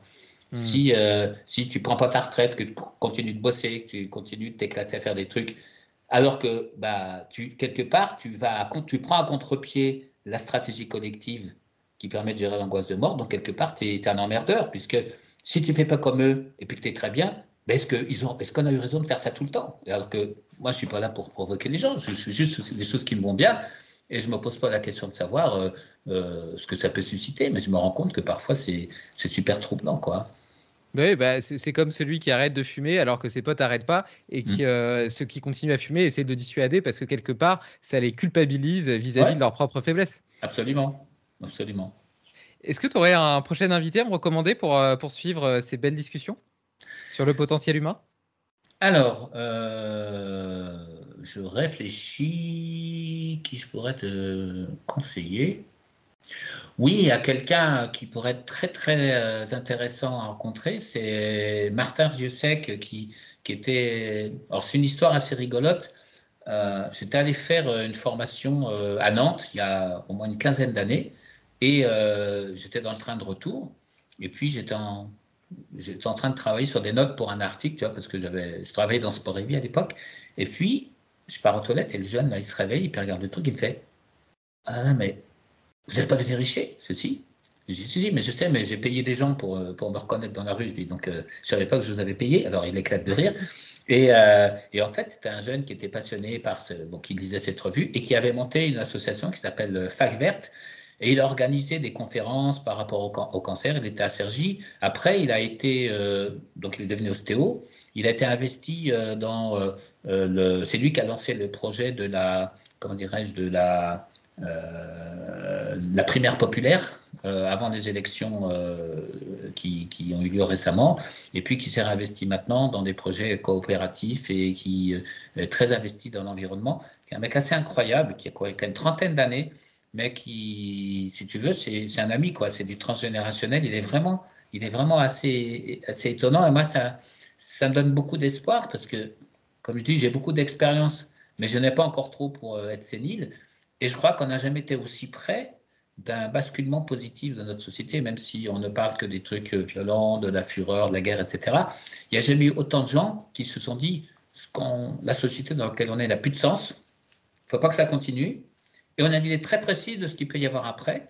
On est prêt, sauf que euh, on a l'impression qu'on est tous isolés et qu'on n'arrivera jamais à faire quelque chose. Ça n'a jamais été aussi près. Moi, je vois, si je fais une conférence, euh, il y a plus de monde qu'avant. Peut-être que je suis un peu plus connu aussi, mais bon, euh, c'est un microcosme. Hein. Je dis, moi, j'écris dans une niche, c'est une niche à Chihuahua. Hein. Il n'y a quand même pas 50 000 personnes qui, qui lisent les bouquins. Ah si, 50 000 si, mais pas plus. Mais voilà, mais euh, j'ai jamais vu autant de, de, de tendances euh, positives et encourageantes, étonnamment. C'est génial d'entendre ça de ta part parce que moi, je me fais la même réflexion, mais c'est facile parce qu'à mon âge, je commence simplement à prendre conscience de certaines choses, alors que toi, de par, de par ton âge et ton expérience, tu as pu vraiment voir l'évolution et donc euh, en, être, en être un réel témoin. Donc, le fait que ça vienne de ta bouche, je suppose que c'est une réelle tendance de fond et euh, que ça n'a pas toujours été comme ça et que chaque personne de 30 ans ne se fait pas toujours les mêmes réflexions au même âge, mm. mais qu'il y a une, une, réelle, une réelle évolution, émulation collective. Euh, donc, euh, donc ça et ça m'apaise beaucoup parce que c'est quand même pas mal de gens de ma génération qui ont contribué à, accélérer le, le, merdier dans lequel on, s'est trouvé. Hein. Donc des gens qui ont renoncé à leurs valeurs et autres. Moi, il y en a quelques-uns qui étaient utopistes, voire révolutionnaires, qui étaient euh, bon, parce que Jussieu était une femme de gauchiste, hein, comme on disait à l'époque. Moi, été objecteur de conscience. Euh, d'ailleurs, c'était rigolo parce que j'avais fait tous les tests. J'étais le dernier à avoir reçu tous les tests et j'avais été reçu par l'officier. Alors, vous pourriez être, euh, sous-officier, vous pourriez faire la traduction, vous pourriez être au service scientifique. Ah, le bataillon de Joinville aussi, parce que vous faites du sport de niveau. Vous voulez faire quoi? J'ai bah, suis objecteur de conscience. mais pourquoi vous avez fait tous les tests? Parce que j'ai rien contre vous. Je, ne me sens pas capable de tirer sur un mec, mais moi, euh, j'ai jamais dit que l'armée était inutile, sauf que c'est pas pour moi. J'ai eu une discussion incroyable qui dit bah alors vous voulez faire quoi? C'est quoi votre projet On a discuté 20 minutes. Et, si tu veux, voilà. moi, c'est juste que j'ai jamais. Euh, J'étais très intransigeant sur ce qui me paraissait important. Tu vois, j'ai jamais fait de prosélytisme. Hein, je veux dire, c'est ma vie, c'est ma vie. Et il y a beaucoup de gens qui, qui était investi, qui est engagé. Puis il y a des petits renoncements, tu vois, parce que bah, il faut gagner sa vie, puis il faut bien une maison, puis il faut bien une voiture, et puis ci, puis ça, puis il faut le cheval pour les gamins. Et donc, même si tu as des objectifs qui paraissent euh, louables, tu finis par t'écarter de plus en plus de tes, de tes valeurs et tu finis par te dire, mais en fait, euh, euh, je passe mon temps euh, pour gagner du pognon, pour des choses qui seraient peut-être pas aussi importantes que ça si on voyait les choses autrement. Et c'est pas un jugement hein, parce que c'est difficile ce cheminement, mais voilà, il y a, eu des renoncements. Il y a des, je vois, il y a des gens de ma génération, c'est la retraite, on se fait vacciner pour partir en bateau pour faire des voyages ou pour pouvoir prendre l'avion. Je dis mais oh, la, la, planète là, ça, ouais mais bon de toute façon nous on en a plus pour longtemps. Je dis mais attendez vous pouvez dire ça C'est hallucinant, tu vois. Donc, euh, et, c'est vrai que je trouve que euh, les dans les générations qui montent, il y a une colère supplémentaire vis-à-vis des mm. gens de ma génération. Et moi, je suis très à avec ça parce que je ne me sens pas concerné par leur colère. Clairement, non, non, clairement, euh, je, pense, je, pense, aussi qu'il y, y, a beaucoup de, de, trentenaires qui posent des actes conscients et réels mm. pour, pour vivre plus en harmonie avec la nature et puis quelque part avec eux-mêmes. Mm. Euh, et d'ailleurs, j'ai enregistré un super épisode avec Paul Landon, je ne sais pas si tu connais, euh, sur le sujet. Non, euh, pas, pas, directement sur le sujet, mais on en parle aussi parce qu'il est assez engagé sur, sur, la question. Mais, mais voilà. je, vois que tu es hyper accessible parce que tu, tu m'as cité plein d'anecdotes où tu avais pris plaisir à parler avec de parfaits inconnus. comment est-ce qu'on est qu'on travaille avec toi? Comment est-ce qu'on entre en contact avec toi? Tu as tes livres, déjà, tu peux peut-être peut me, me, me, décrire deux, trois livres. Donc, il y a Épinutrition, il y en a un sur le cerveau. Ouais, ça s'appelle comment, comment microbiote gouverne notre cerveau. Voilà, c'est ça. Qui, qui, a bien qui a bien marché d'ailleurs. Euh, alors, c'était pas très flatteur parce qu'à un moment donné, j'étais numéro un des ventes euh, au niveau gastro-entérologie et j'avais Julien Ders juste euh, qui me collait au cul. J'ai quand on voit qu'il s'intéresse à l'art du paix, c'est pas forcément brillant d'avoir Julien Ders qui te colle au cul. Mais voilà, j'avais dévancé à un moment donné au niveau des ventes. C'est le charme discret de l'intestin. chaque livre a, répond à un objectif, à une, à une j'allais dire, une pulsion euh, qui, est, qui est là. Et il y avait aussi celui sur la fibromyalgie, ne nourrissez plus votre douleur. En fait, depuis, euh, depuis 2009, finalement, ce que j'écris, c'est plus directement en lien avec le sport, mais puis ça en parle parce que ce que j'observe dans ce milieu nourrit ma réflexion. Mais les gens, ils ne se rendent pas compte qu'il y a des thérapeutes qui disent Ah, une spécialiste de nutrition du sport. Je fais Hé les gars, atterrissez, ça fait quand même 14 ans que j'ai bifurqué vers quelque chose qui est beaucoup plus systémique. Mais encore une fois, ça vous, arrange de le regarder comme ça, mais peu importe. Donc oui, c'est vraiment ces trois bouquins-là. Et puis le prochain, euh, qui encore euh, sur lequel je suis en train de réfléchir, auquel je suis en train de réfléchir, euh, le titre n'est pas encore arrêté. Je t'en dirai plus à l'occasion. Ça va, ça, je pars encore un peu plus loin dans la dans la vision un petit peu systémique et et voilà, et puis je dis pas que c'est le dernier parce que c'est comme les artistes qui disent c'est leur dernier disque, puis ils ont toujours des trucs supplémentaires à, à proposer. Donc euh, voilà. C'est moi, je prends toujours euh, l'exemple de Clint Eastwood, euh, Clint Eastwood pardon, 91 mm. ans, qui tourne encore un film, qui est en pleine forme, etc. Et je pense mm. que c'est la passion aussi qui maintient, qui maintient le corps en vie. Ah bah, et donc, je te souhaite d'en écrire de continuer à en écrire beaucoup. ouais, et puis donc euh, après pour les contacts sur c'est vrai que les gens qui veulent des rendez-vous, euh, bon bah ils passent par le site hein, euh, qui était denirichier.fr qui va devenir deniriche.ch puisqu'on est en train de basculer. Et oui, il y, a un peu de délai, mais ça, ça reste accessible, il n'y a pas de souci. Voilà. Je te propose de faire un petit, un petit check-out en écho au petit check-in qu'on a fait en début de podcast. Qu'est-ce que tu as pensé de cette petite heure 40 de discussion? Bah, c'était intéressant, sauf que je n'étais pas du tout emmené là où tu voulais qu'on aille. et que ben, j'en suis très content parce que je peux prendre le temps d'exposer euh, la manière dont je perçois vraiment l'approche systémique et, et, le rapport à l'humain. Et, et euh, faire entendre comment je fonctionne finalement, parce que beaucoup de gens ont des idées reçues, je pense, et, et ils pensent que euh, je suis noyé dans des considérations scientifiques. Donc moi, ça m'a beaucoup plu. J'ai trouvé que les questions étaient aussi euh, euh, bien, avaient du sens, étaient bien amenées, qu'il y avait un vrai, une vraie passion aussi dans, dans ce que tu faisais. Donc je suis d'autant plus content et, heureux d'avoir contribué à apporter quelque chose. Eh ben écoute, c'est le cas effectivement. Après, tu vois, c'est des discussions, donc j'ai pas vraiment de, plan préconçu. Mais c'est vrai que j'imaginais une discussion peut-être plus réductionniste entre guillemets, euh, alors qu'elle était beaucoup plus holistique. Et au contraire, ça lui donne une dimension beaucoup plus intéressante de mon point de vue. Et cette, euh, nouvelle vision entre guillemets du stress euh, m'a beaucoup interpellé et donc donnera lieu à de, nouvelles, réflexions. En tout cas, tu vois, ces podcasts, pour moi, c'est une forme de terreau, euh, un vrai terreau de réflexion pour mener mes propres, propres explorations. Et, euh, donc, je te remercie de, de m'en avoir donné. Tu connais l'effet papillon? Un battement d'aile peut changer le monde. Alors si cet épisode t'a plu, partage-le autour de toi. Pour ne rien oublier, sache aussi que tu peux retrouver les meilleures citations et hacks dans l'article lié sur limitless-project.com. Enfin, j'ai une grande annonce à te faire. Le premier festival Limitless Project, réunissant les invités et auditeurs pour des conférences passionnantes, des ateliers exubérants et des rencontres hors du commun, aura lieu le week-end du 15 septembre 2023. Tu peux déjà booker la date, ce sera un moment magique. Belle journée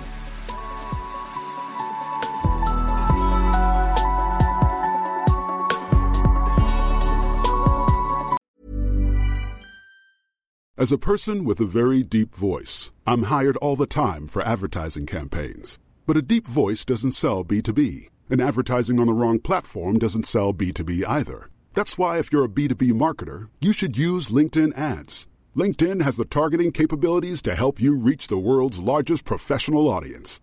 That's right, over 70 million decision makers all in one place. All the big wigs, then medium wigs, also small wigs who are on the path to becoming big wigs. Okay, that's enough about Wix. LinkedIn ads allows you to focus on getting your B2B message to the right people. So, does that mean you should use ads on LinkedIn instead of hiring me, the man with the deepest voice in the world? Yes. Yes, it does. Get started today and see why LinkedIn is the place to be to be. We'll even give you a $100 credit on your next campaign. Go to linkedin.com slash results to claim your credit. That's linkedin.com slash results. Terms and conditions apply. Tired of ads barging into your favorite news podcasts? Good news. Ad-free listening on Amazon Music is included with your Prime membership. Just head to amazon.com slash ad-free news podcasts to catch up on the latest episodes without the ads. Enjoy thousands of ACAST shows ad-free for Prime subscribers. Some shows may have ads.